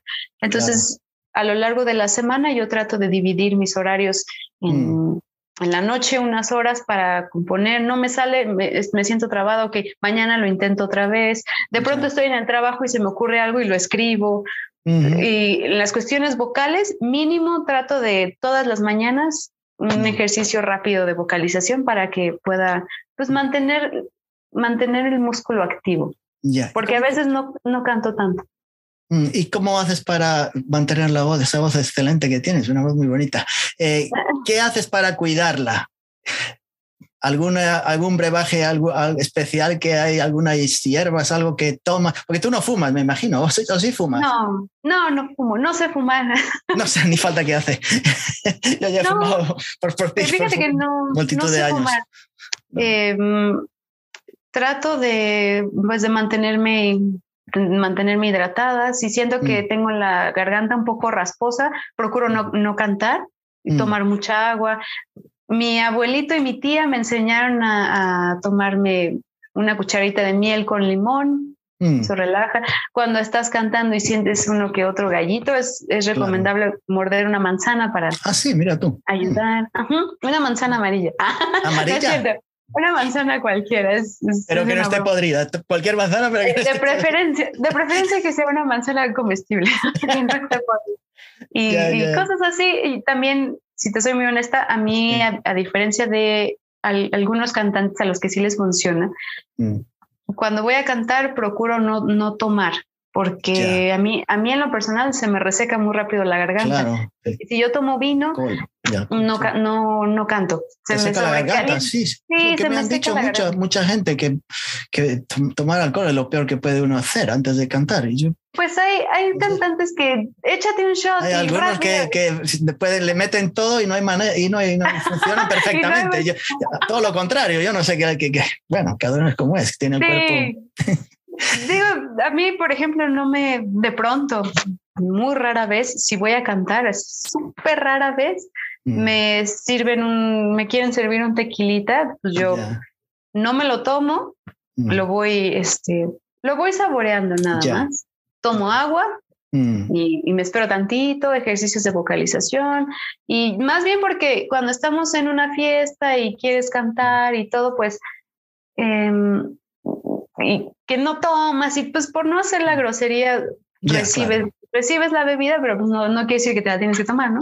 Ya, entiendo, entiendo. La recibo, más no me la, no me la echo en ese momento, trato de ir este, mm. midiéndome, pero eso son cosas que me funcionan. Las desveladas a mí no me funcionan para nada. Una vez que una noche muy larga, mm. al día siguiente yo ya me siento mal de la garganta, procuro dormir. Cuando mm. sé que voy a cantar, procuro descansar para sentirme bien. ¿Y cómo es esto el, en el caso este de no tener un sello discográfico, que tienes que hacer un montón de cosas, le tienes que dedicar mucho tiempo a otras cosas que no sea solo música. Eh, me imagino, yo que sé, como un, doctor de esto que lo vas a visitar y se pasan media hora haciendo papeleo y todas estas cosas y el seguro y la otra cosa y al final cuando te va a tratar al paciente le quedan cinco minutos y te echan para afuera rápido. Eh, cuando en la música, si te dedicas a la música solamente, eh, me, imagino que tienes más tiempo para creatividad. Si te dedicas a otras cosas que tienes que hacer, además, yo qué sé, ser manager o autopromoción y saber comunicarte y yo qué sé, saber, eh, leer los contratos antes de firmarlos y todo eso. Eso es muy importante. Si no tienes ayuda, pues es, lleva sus tiempos y me imagino que es mucho más complicado, ¿no? Sí, la verdad es que eh, es, es, muy importante que como artista independiente eh, mm. si, si, recibes apoyo o recibes ofrecimientos de esta, de esta índole, es muy mm. importante que investigues un poquito antes de firmar cualquier cosa y te puedes asesorar con un abogado, te puedes asesorar con, con, con algún conocido que te pueda guiar un poquito, ¿no? Es, eh, llegan a aparecer propuestas muy interesantes de managers que resultan... Mm. Que los investigas y no son managers, entonces nunca sabes. Y los sellos discográficos pueden ser o no favorables para el proyecto, no depende. Yo, la verdad es que a nosotros Blind Hex es un proyecto emergente, no nos ha firmado nadie aún. Sharon Portilla como solista, no, no tengo tampoco eh, ningún sello discográfico. Todo lo estoy haciendo de manera solista. Entonces, no tengo un manager, no tengo un productor, no tengo eh, Mm, no tengo un guarura, no, no, tengo. tienes abogados. Mi hermana es abogada. Pero ah, tu hermana es abogada. Sí, mm. pero, pero francamente, cuando se trata de, de producción visual, cuando se mm. trata de pues todo lo hace uno, ¿no? Relaciones públicas, pues todo lo hace una. Entonces, es muy difícil siendo artista independiente. Por supuesto que me imagino que cuando tú tienes algún sello discográfico, a lo mejor no, no tengo idea, la verdad, pues recibes apoyo, ¿no? Lo que sí sé es que sí puedes contratar a alguien que se encargue del marketing, alguien que se encargue del management, porque mm. sí se requiere, sí se requiere alguien que te apoye en todas estas áreas para que tú mm. puedas concentrarte en la parte creativa. Mientras no lo hay, pues tenemos que repartirnos en todas estas partes. Claro. Y, y aprendes mucho, me imagino. Ah, por supuesto. Tienes eso que saber mucho de autopromoción y a lo mejor una tienda online o algo así. Sí, claro, claro. Empiezas a buscar, a buscar eh, los targets funcionales, empiezas a buscar apoyo de alguien que sí le sepa. Oye, no sé, manito, fíjate que quiero hacer este concierto, ¿crees que me puedas echar la mano? No, mira, yo no, pero esta persona sí. Entonces vas haciendo tus contactos, vas haciendo tu lista de contactos y es muy importante eh, tratar de cerrar los círculos lo más eh, mm. amables posible. Por ejemplo, si una puerta no te funciona, bueno, pues gracias, con permiso. Oye, aquí te ofrezco esto. Mm, no, muchas gracias, lo, discutimos después, de momento no me interesa. Mm. Para mí es muy importante que los cierres sean cordiales en la medida de lo posible, porque tú nunca sabes cuándo te puedes volver a encontrar esta persona en algún otro momento, ¿no? Y en, en qué situación. Entonces mm. es mejor llevarla, llevarla tranquila, mm. no enemistarte. Digo, no hay, realmente no tendríamos la necesidad de hacerlo. Hay ocasiones en las que es inevitable porque hay gente que es muy difícil también. Mm. Es difícil, es complicada, es gente que está cerrada a recibir opinión alguna, entonces no puedes negociar ahí, no puedes debatir, no tienes oportunidad alguna y no queda más que retirarse, ¿no? ¿Sientes que hay una, una gran competición ahí en México entre las bandas, no hay esa amistad entre ellas, entre algunas de ellas, como que fastidian y digan, que se ojalá le vaya mal y no, no, no sé. Pues, ¿Tenéis conexión, tienes conexión con otras bandas o cada uno está por su lado y que... Yo, en realidad, eh, lo más importante aquí es que si tienes amigos que mm. son músicos y que están tratando de de buscar una oportunidad igual que tú, mm. pues qué mejor que busquemos juntos, ¿no? Yo soy mucho de la idea de buscar puertas, armar cosas juntos. Ya. Es muy difícil hacerlo solo. Por mucho que tú digas, ay, es que me, es que no puedes, pero lo voy a hacer solo, me vale más. En realidad es difícil, es difícil y en esta escena, que es además muy pequeña aquí en México, porque la mayoría somos los mismos, la escena es muy conocida, entonces el mm. baterista de esta banda también toca acá y este también toca allá, entonces mm. es un círculo muy pequeño y sería muy funcional que mm. pudiéramos apoyarnos entre todos. Lo que yo puedo, lo que yo te puedo decir ahora es que estoy, eh, he notado que muchas, muchos medios de aquí, de México, muchos medios están muy interesados en el metal y hay mucha mm. radio metal, metal radio, metal space, eh, un chorro de cosas donde están mm. abriendo estos espacios para estos proyectos emergentes y ahí es donde estamos teniendo oportunidad de empezar a tener un mm. poquito de visibilidad, en especial como proyectos emergentes.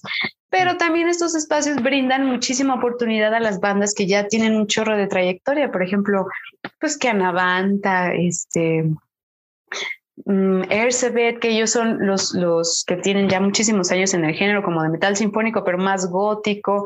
Tenemos a bandas como Healing Harm, donde están mis amigos, ah. eh, Anima Tempo, que tienen ya un poco más de progre. Entonces, pues, somos, somos proyectos que en realidad somos contemporáneos, ¿no? Entonces, todos estamos buscando siempre un espacio, todos, todos estamos buscando una oportunidad y yo puedo ver en algunos de mis, de mis amigos más cercanos que se está haciendo una hermandad mm. donde justamente las oportunidades se brindan para varios. Entonces, oye, mi hermano, tuvimos una entrevista acá, ¿te sirve? ¿Te paso el ah. contacto? ¿No? Entonces, eso, eso está padre, eso está padre. Y yo siento que antes, antes no sé. No era, no era así, no existía esa hermandad. Yo, creo que no, no me, no me había tocado ver más hermandad antes que mm. ahora, en especial ahora, yo creo, o tal vez por mi círculo social. Mis amigos siempre están dando, dándole espacios a uno y que tenemos entrevista y llevan a otros y, oye, Sharoncita, no sé, tenemos un espacio, no quieren, tienes amigos, alguien que le interese. Ah, sí, güey, ¿no? Entonces se empieza a hacer una especie de, de mm. Muy ameno, muy amable, compartido. Mm, muy bien, es muy interesante. Me imaginaba todo lo contrario. Puede ser, es que puede ser, porque creo que depende de la experiencia de cada uno. Mm. Eh, también, también de experiencias. Ya, ya, claro, me imagino. ¿Qué te voy a preguntar? ¿Te gusta, eres una persona que te gusta reflexionar bien las cosas o para no cometer errores o eres de estas que, que no se lo piensa mucho? Creo que te lo piensas bastante, ¿no? Antes mucho. Sí, ¿no?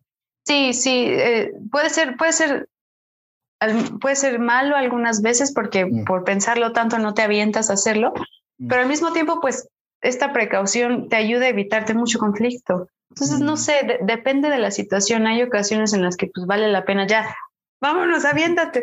Y vale la pena decir, eh, mm, mm, permítame, déjame, déjame consultarlo con mis otros yo. Te llamo más tarde. Te llamo, dame cinco minutos y, busco así como ver a alguien que me pueda asesorar antes de que diga que sí. ¿Hay alguna cosa en la escena musical que te saque de, de quicio, que no soportes y que tú cambiarías si pudieras hacerlo? Tuvieras el poder, algo que ves que, que, es incomprensible o algo que debería ser cambiado. Yo creo que... O algo que pudiera aportar más al músico, algo que no existe no sé, a lo mejor algo del gobierno gubernamental, alguna ayuda, yo no sé. Sí, bueno, sin duda, eh, no hay muchos espacios, ¿no? Para, mm. para proyectos como estos, por ejemplo, el metal sinfónico, el rock, hay, hay mucho, hay mucho bar, mm. sí, sí hay, sí hay bar, pero no sé, poder, poderlo, tener la oportunidad de tocar en un foro un poco más amplio, pues es, mm.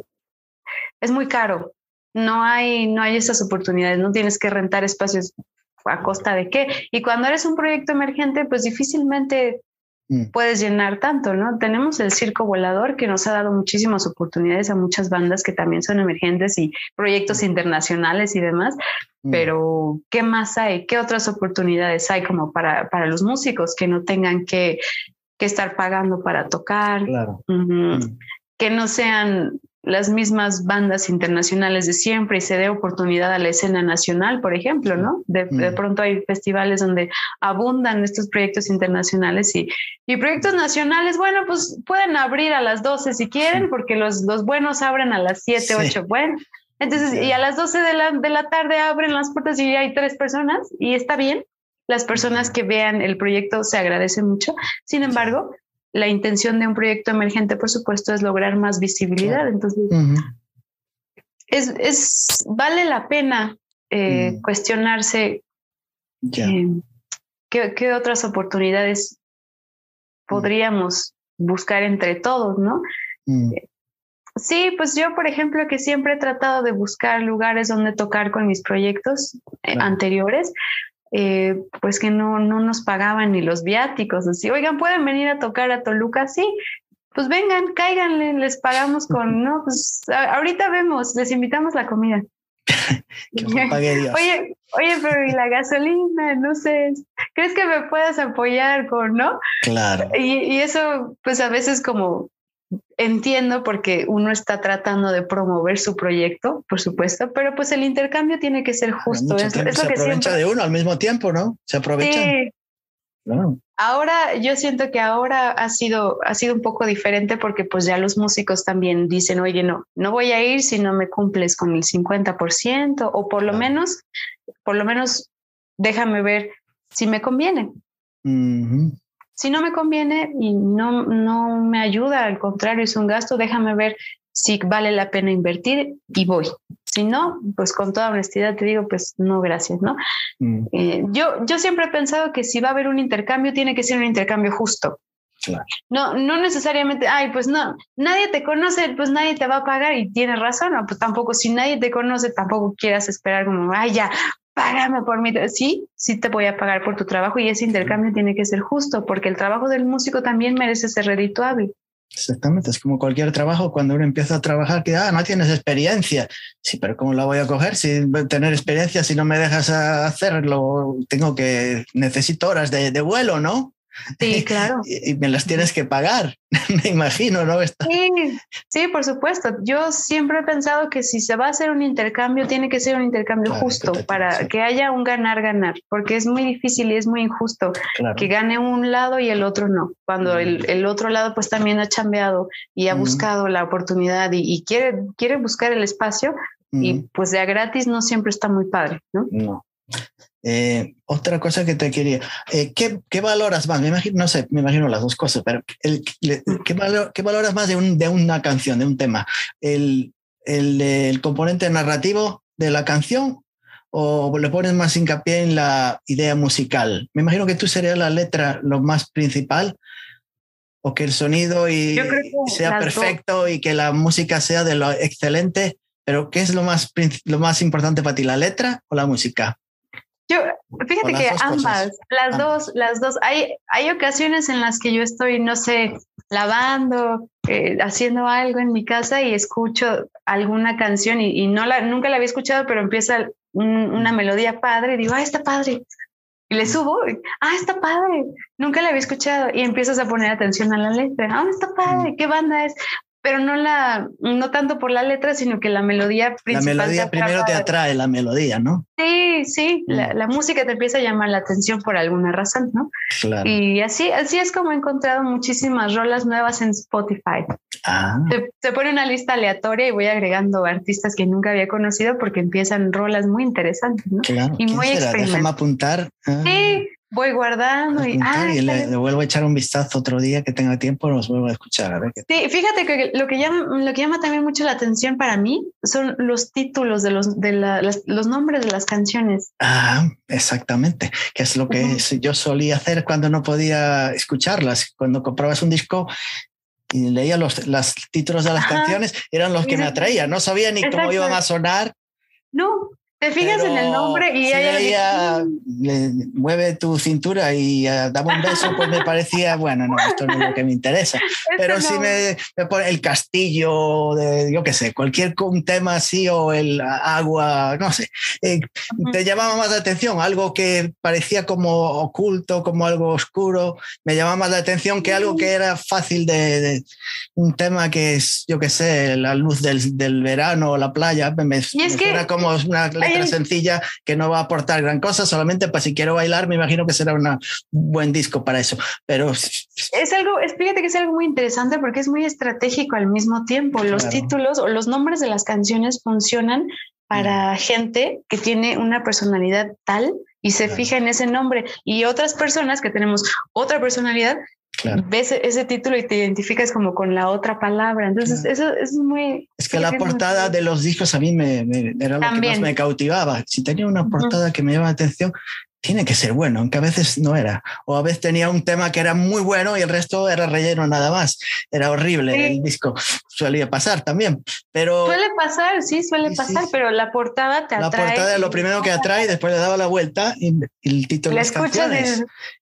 invertiré aquí los 12 dólares o lo que sea en este disco, pues lo vamos a probar, ¿no? Ahora es más fácil, te atraen la música, ya la escuchas y te puede gustar y, a lo mejor, pues sí, pero antes era un poquito más complicado, ¿no? Escuchar, eh, te, ibas por las portadas nada más y los títulos. por las portadas y, de pronto como el, el hit del momento, lo que más escuchas en el radio, que también es otra, es otra estrategia muy interesante. Es tan repetitiva la canción que ya ya la traes aquí. ¿Cómo se llama esa canción? No me acuerdo, pero es la que va. la han Tiene que tener un buen hook, como dice. Exacto, el, el, hook. El hook, tienes razón. El muy buen hook. Eh, otra pregunta que te quiero hacer. Eh, ¿Hay algún, me imagino que, yo me imagino ya antes de preguntar lo que puedes contestar, pero a veces me equivoco. Eh, ¿Hay algún objeto sentimental o alguna especie de talismán que lleves cada vez que vas a un escenario? algo que lleves contigo, algún recuerdo, alguien que, que te han dado un, cristal, a lo mejor un collar, un anillo, algo que alguien te, que te traiga un buen recuerdo que lleves siempre contigo cuando vas a actuar Sí, depende del, momento, eh, mm. pero suelo casi siempre eh, utilizar un, pendiente que me mm. regaló mi mamá o mm. es una especie de, es, un anillo de oro que también me regaló mi mamá y ese, pues ese nunca falla.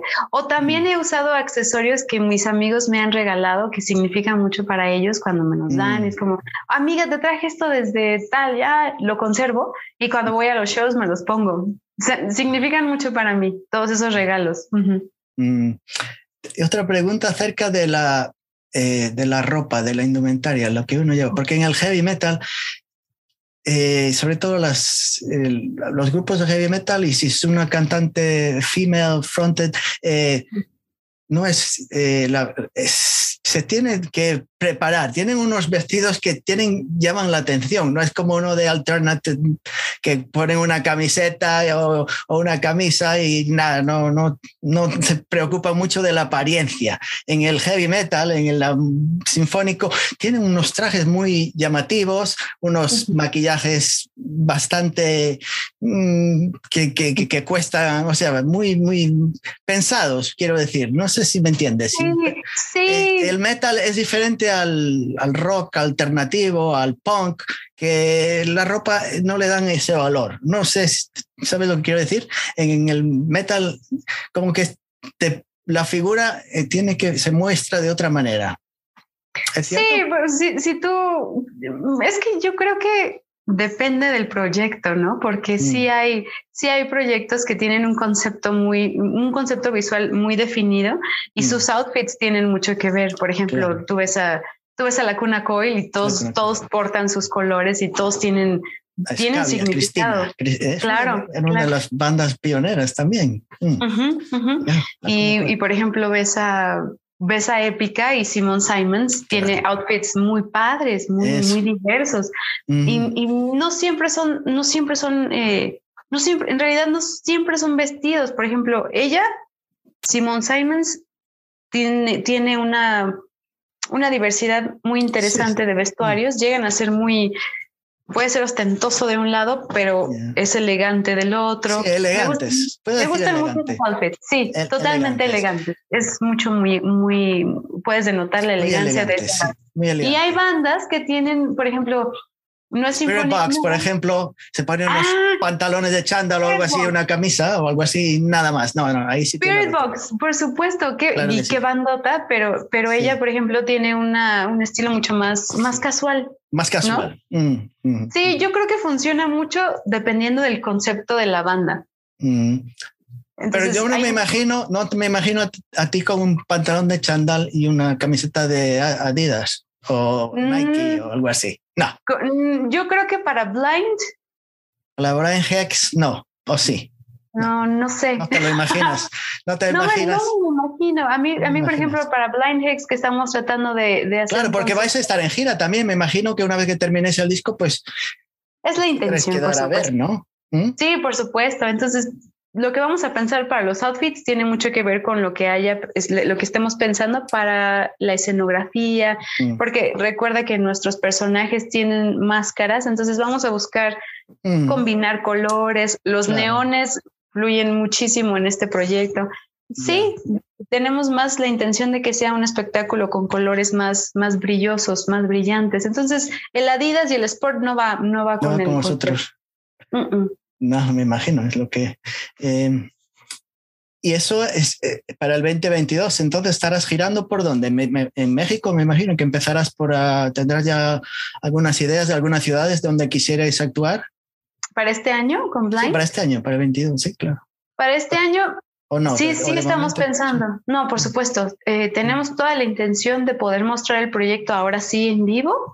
Eh, sí se va a hacer este año, pero todavía pero sería una banda completa, un full band, o sea, habría un, montón de tracks ahí por atrás en el background. No, Sería el full band, por supuesto que sería full band, con toda la banda. No es, no es lo mismo. No es lo mismo poner el track y tocar sobre el track a que esté todo el punch. No, es lo mismo, eso es cierto, ¿eh? Mira que he visto muchas bandas y prefiero que escuchar todos los instrumentos que estén ahí presentes, pero Sí, es, muy padre, es muchísimo. Pero a veces es imposible hacerlo, porque yo me acuerdo de ver a Within Temptation aquí en Nueva York y, y, ahí había un track ahí que me molestaba. Y sé que es muy difícil tener ahí unas cuerdas ahí, tocar, tener cuerdas. Por cuestión de practicidad. es imposible. Por supuesto, pues mira, Épica ha podido tocar con, con, una orquesta detrás, pero no siempre puedes llevar la orquesta contigo, ¿no? Además, en, y, además en un recinto pequeño, ¿dónde vas a meter una banda ahí? Con, claro, así. En el cuarto de baño, me imagino, tiene que estar el del violonchelo y el otro en el garaje. No, imposible. Por cuestiones de practicidad, ciertamente, y porque el género metal sinfónico suele tener este, sintes y demás, pues sí, sí, sí, sí, se llegan a utilizar pues pistas, ¿no? Pero en la medida de lo posible, por lo menos lo que es la batería, el bajo y la guitarra tienen que estar de manera presencial, porque eso apoya muchísimo. Claro, y si, y, si, no estás tú de, representando, entonces apaga y vámonos. Si no está la cantante y solo hay instrumentos. Porque todos se van a fijar en Se fijan siempre más en, la cantante que en el batería o el bajo. Bueno, pues es que en, general, eh, en los proyectos musicales en general, el, espectador se identifica mucho con el cantante porque es el, que, el que lleva la, letra. Si, si, tú ves un proyecto de, un proyecto instrumental, todos, todos eh, tienen la atención por completo. En, este caso, cuando, cuando el cantante pues interpreta el tema que te sabes, pues eh, tu, tu, atención está ahí, ¿no? Lo entiendo perfecto. Igual, y es, es como, como en una clase, el maestro está hablando contigo y pues la atención de todos está en el maestro porque pues él es el que está claro. recitando, por así decir. Ya. Una pregunta, ya que hablas del maestro. Eh, ¿En tu escuela, en la escuela siempre eras de la que se sentaba delante, en el centro o atrás de todo? Atrás. Atrás. Mm, igual que yo. Sí, me gusta. Sí, y si no, me gustaba llamar la atención y si, el profesor no me, no me, no me llamaba. No, que no me vea, que no me vea porque. ya he cambiado, ya he cambiado, pero era así yo también. ¿eh? Yo también, sí. Ahora, ahora me da igual, pero antes yo buscaba. No, ahora, hago todo lo contrario. Ahora me pongo delante para Pregúnteme a mí. estoy dispuesto. Ya todo lo que no hice lo quiero hacer ahora antes de. así, así ahora. Estoy lista, ¿eh? dígame. Sí. Pregúntenme. No me importa pintar el indio y decir todo lo contrario, pero estoy. Cuenta conmigo para lo que sea. Antes de. Olvídate de mí, como que no, yo no estoy. ¿verdad? Sí, yo sí, sí. para mí en ese entonces funcionaba muy bien sentarme hasta atrás, observar, escuchar y, ya, anotar. No, no, era, no era muy participativa, yo prefería observar, anotar, escuchar los puntos de vista de los demás, anotar y... Pero todavía lo haces así en algunas ocasiones, ¿no? ¿Te gusta... En una reunión... No, se puede decir que no eres de mecha corta, se puede decir, como que no explotas rápidamente, te, sí te lo piensas antes de abrir la boca, no va a ser que diga algo que no te lo piensas. O es de esos que explotan por cualquier razón, que no te gusta y ahí, ¿cómo eres? eso soy, soy muy respetuosa, sí. Me, me, gusta primero analizar la situación. Eres cauta, quiero decir. Antes sí, sí, pero ya molesta ya. Se me prendió la mecha. ¿Qué dijiste? Ah, porque ya ah. es, cuando ya llegan a insultar o a molestar, si no me retiro tranquilamente, puedo causar, puedo decir algo que pueda lastimar y prefiero retirarme. Y después te arrepientes a lo mejor si lo has hecho. ¿Y por qué ahí? Menuda tontería. si me callara la boca había sido mejor. ¿No te, ¿Nunca te ha ocurrido eso? Me ocurrió con mi proyecto Dominus, por ejemplo. Eh, mm. Yo no quería conflicto, me callaba, me callaba, me aguantaba, me aguantaba, hasta que un día Mm, no pude. Ya. padre, me porté como una loca.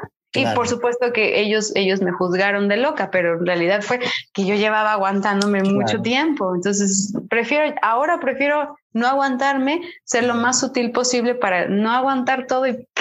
Peor, es peor, toda la ira y la tienes ahí como inflando un globo hasta que explota, ¿no? no, no te consume, entonces es preferible decir las cosas que te molestan de momento y así lo aprendí. Lo mm. aprendí a la mala porque el mm. momento en el que explotas, pues mm. Parece que estás loca, pero no. Fuera de control. Estás loca, estás fuera de control. Pero, en realidad es que no. Pero ya he estado controlada hasta estos momentos y no he conseguido nada. exactamente, exactamente. ¿Qué quieres? ¿Qué, me, ¿Qué queréis de mí? ¿Qué más queréis de mí? ¿Qué más quieres? ya me callé. Ya me callé de hoy adelante hasta el carajo. Os podéis ir todos para el carajo. Dejarme así en paz. Fue. Sí, así fue. Y lo bueno es que eran mis amigos, pero sí. Bueno, sí. Hasta, hasta cierto punto. ¿Verdad? Bueno, pues eh, ya no te quiero hacer perder más tiempo. Seguramente que hemos charlado por un largo tiempo y tenía montones de cosas que hablar, pero me gustaría guardarlas para la próxima ocasión. Cuando sea Adelante. Hay que hacer esto, toma dos, volumen número dos. A ver si lo hacemos, si lo hago mejor. Hay que repetirlo. no, por supuesto. No, hombre, por favor. Me da, me da mucho gusto platicar y demás. No me había dado cuenta del tiempo, pero sí ya llevamos un buen rato. Un buen rato y, y yo no he hablado nada. No. Ah. Y yo sí, yo siento que he estado bla, bla, bla. Bla, bla, bla, bla, No, no, no, no, De bla, bla, bla, no.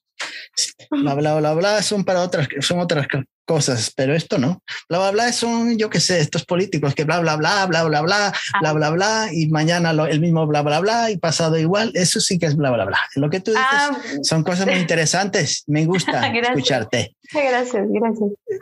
Eh, pues eh, nada más, Sharon, hasta aquí hemos llegado. Solo agradecerte la presencia en el programa. Cuéntame USA. Con este yo, que no soy periodista, no soy nada, soy un como le digo a mucha gente, soy, es un hobby, no tengo nada que hacer, me aburro. Y digo, pues tengo que charlar con alguien ah, interesante. Ya, ya, yo no soy interesante, no tengo nada que aportar, pero a lo mejor alguien me aporta algo a, mí. Y es la, ah, gracias, José. No, al contrario, pues siempre es, es eh, muy interesante y es una retroalimentación mutua el, el poder mm. charlar de, de, cualquier tema, en especial mm. pues cuando se trata de, de conversar un poquito de, las cosas que a uno le interesan, en este caso de música, y en este caso a mí, que me das la oportunidad de compartir un poquito acerca de, pues, de mis proyectos como cantante independiente, como, pues, como artista emergente. Entonces te mm. agradezco mucho el espacio, al contrario. Y lo que todos te preguntan, las redes sociales, yo te vuelvo a preguntar, pero es la, única manera de contactarte y saber lo que haces. sí, pues no, no, no, van a presentarse en tu casa. Eh, Sharon, ¿qué estás haciendo? José, Estoy estás? ¿Estás grabando? ¿Estás cantando? ¿Qué haces? No, tienen que ir a las redes sociales y enterarte si te caga una gaviota o un pájaro o, una ya ¿Qué acaba de suceder? Eso es muy ¿Cómo se van a enterar si esas cosas no te ocurren? ¿Quién? Imposible, a no ser que sean brujos y se imaginen. Qué chistoso, pues sí, sí, es verdad, es verdad. A veces uno ya no sabe qué subir, pero bueno, son cosas que suceden al día a día y es muy, muy interesante y muy chistoso compartirlo. Ahí sí me gustó, estaba interesante. es que algunos que ponen posts ahí que son ridículos. He llegado a la ferretería tal, estoy comiendo una, una, una lubina o un salmón. Bueno, estoy comiendo dulce. ¿Qué me importa a mí que estés con... Bueno, es la moda, es, la, moda. compartir un poco de, tus días a días, porque pues por lo menos ahora que las redes sociales son las que nos permiten estar en contacto, en este caso que estamos a distancias pues considerables, pues las redes sociales son al, mismo tiempo de ser una herramienta muy útil y, mm. muy viable, pues también pueden ser muy absorbentes, ¿no? Hay, hay, que saber, hay que saber mediar Claro. Yo a veces estoy compartiendo cosas y a veces me desaparezco un par mm. de días porque... Sí, me pasa a mí también. Sí puede ser muy absorbente. Sí, pero si, imagínate si no fuera YouTube, ¿dónde iba a contactar a Sharon Portilla? Imposible. Si no hubiera sido por YouTube. Si no he ido a YouTube, imagínate, me lo hubiera perdido. Me lo hubiera perdido. Así que tiene algo de bueno las redes sociales. Y quiero que los que estén viendo este, este vídeo, pues que vayan a Sharon Portilla y a Blind Hex. Si ponen en ¿Ah, YouTube y van a Blind Hex, ahí sale. No, no va a salir la zapatería de Manolito, no. Sale Blind Hex. Afortunadamente, me parece que somos el, el, único proyecto con ese nombre. Lo investigamos justo para no poder, para no tener coincidencias ahí de, de que choques de, de, pues de autoridad y que ya, ya, ya existe ese nombre. Entonces, de autoría y demás, Blind, Blind Hex es el único proyecto de metal sinfónico. Estamos Federico Suárez, Sharon Portilla a sus órdenes. Así nos encuentran en Facebook, Instagram, Twitter, Blind Hex. Y Sharon Portilla en Facebook, Instagram, Twitter, YouTube, you know.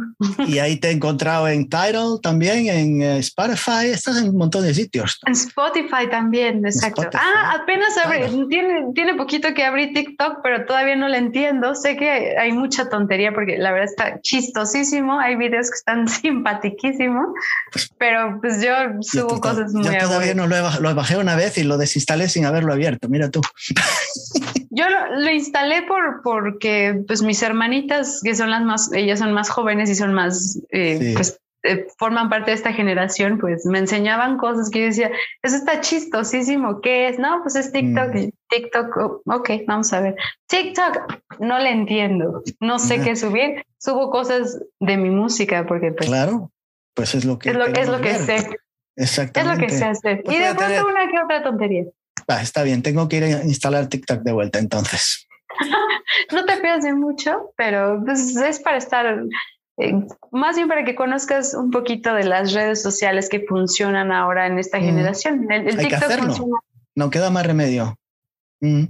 Pues eh, nada más, ahí encontraremos a Sharon Portilla en YouTube, en Spotify, en todos los sitios, en Amazon Music, en todos los sitios. Sí, pues gracias a City Baby, que es mi distribuidora oficial, porque pues ya es que es, pagas la página y entonces ellos son ahora mis managers. Me, gracias a eso estoy en mi música y la de Blind estamos en casi en todas, las plataformas. Sí, muy fácil, muy fácil de escucharte. Se lo recomiendo a todos los, mis eh, oyentes y, videntes que le echen un vistazo a Sharon y, y a Federico, a todos. Todos los que estén relacionados con Sharon, hasta el cocinero, si hace falta. el cocinero. Eh. El barrendero, el de todos están, que estén relacionados contigo, le chingo. Sí, por favor, si, si pueden darme follow, escriban, si les gusta, compartan. Y ella contesta, ella contesta los mensajes, de eso estoy seguro. Sí, a veces me tarda un poquito, pero sí contesto. Estoy, estoy al pendiente en la medida de lo posible. Pues nada más, solo te quiero desear todo lo mejor para lo que queda de este año. Todo lo mejor. Mucha salud, mucha energía para ti, para Federico y para el proyecto. Y que salga pronto esos discos. Muchas gracias, para gracias. Que la gente los vea, los escuche y vea los videos. Y si llegas a hacer gira, pues que te vayan a ver por México, porque aquí Estados eh, Unidos va a ser mm, a lo mejor para el 2023. Nunca se sabe. Estaría muy bien, lo vamos, lo vamos a planear, pero sin duda es, es una de las, de las opciones, ¿no? Podríamos ir ahí, nos encantaría hacer una gira mundial, sin duda, pero todo a su tiempo lo vamos a y Resurrection Fest, todo lo que haya. todo lo que esté disponible. maravilloso. Todo lo que sea disponible y donde Radio se pueda, City Music Hall, los Madison Square Garden, donde, donde sea. Donde sea, donde sea es muy bien recibido. Todo, todo, todo está abierto. Pues Todas nada las opciones más. son bienvenidas. Ha sido un placer hablar con Sharon y quedamos para, nos entablamos una otra fecha más adelante y volvemos a charlar contigo, Federico, Blind Heads y todo lo que sea. Maravilloso. Estamos al pendiente. Sí, pues nos vemos pronto entonces. Queda pues, pendiente. Pues te deseo todo lo mejor. Muchas gracias, muchas gracias, José. Un, un placer compartir. Thank you. Thank you for everything. gracias. Chao.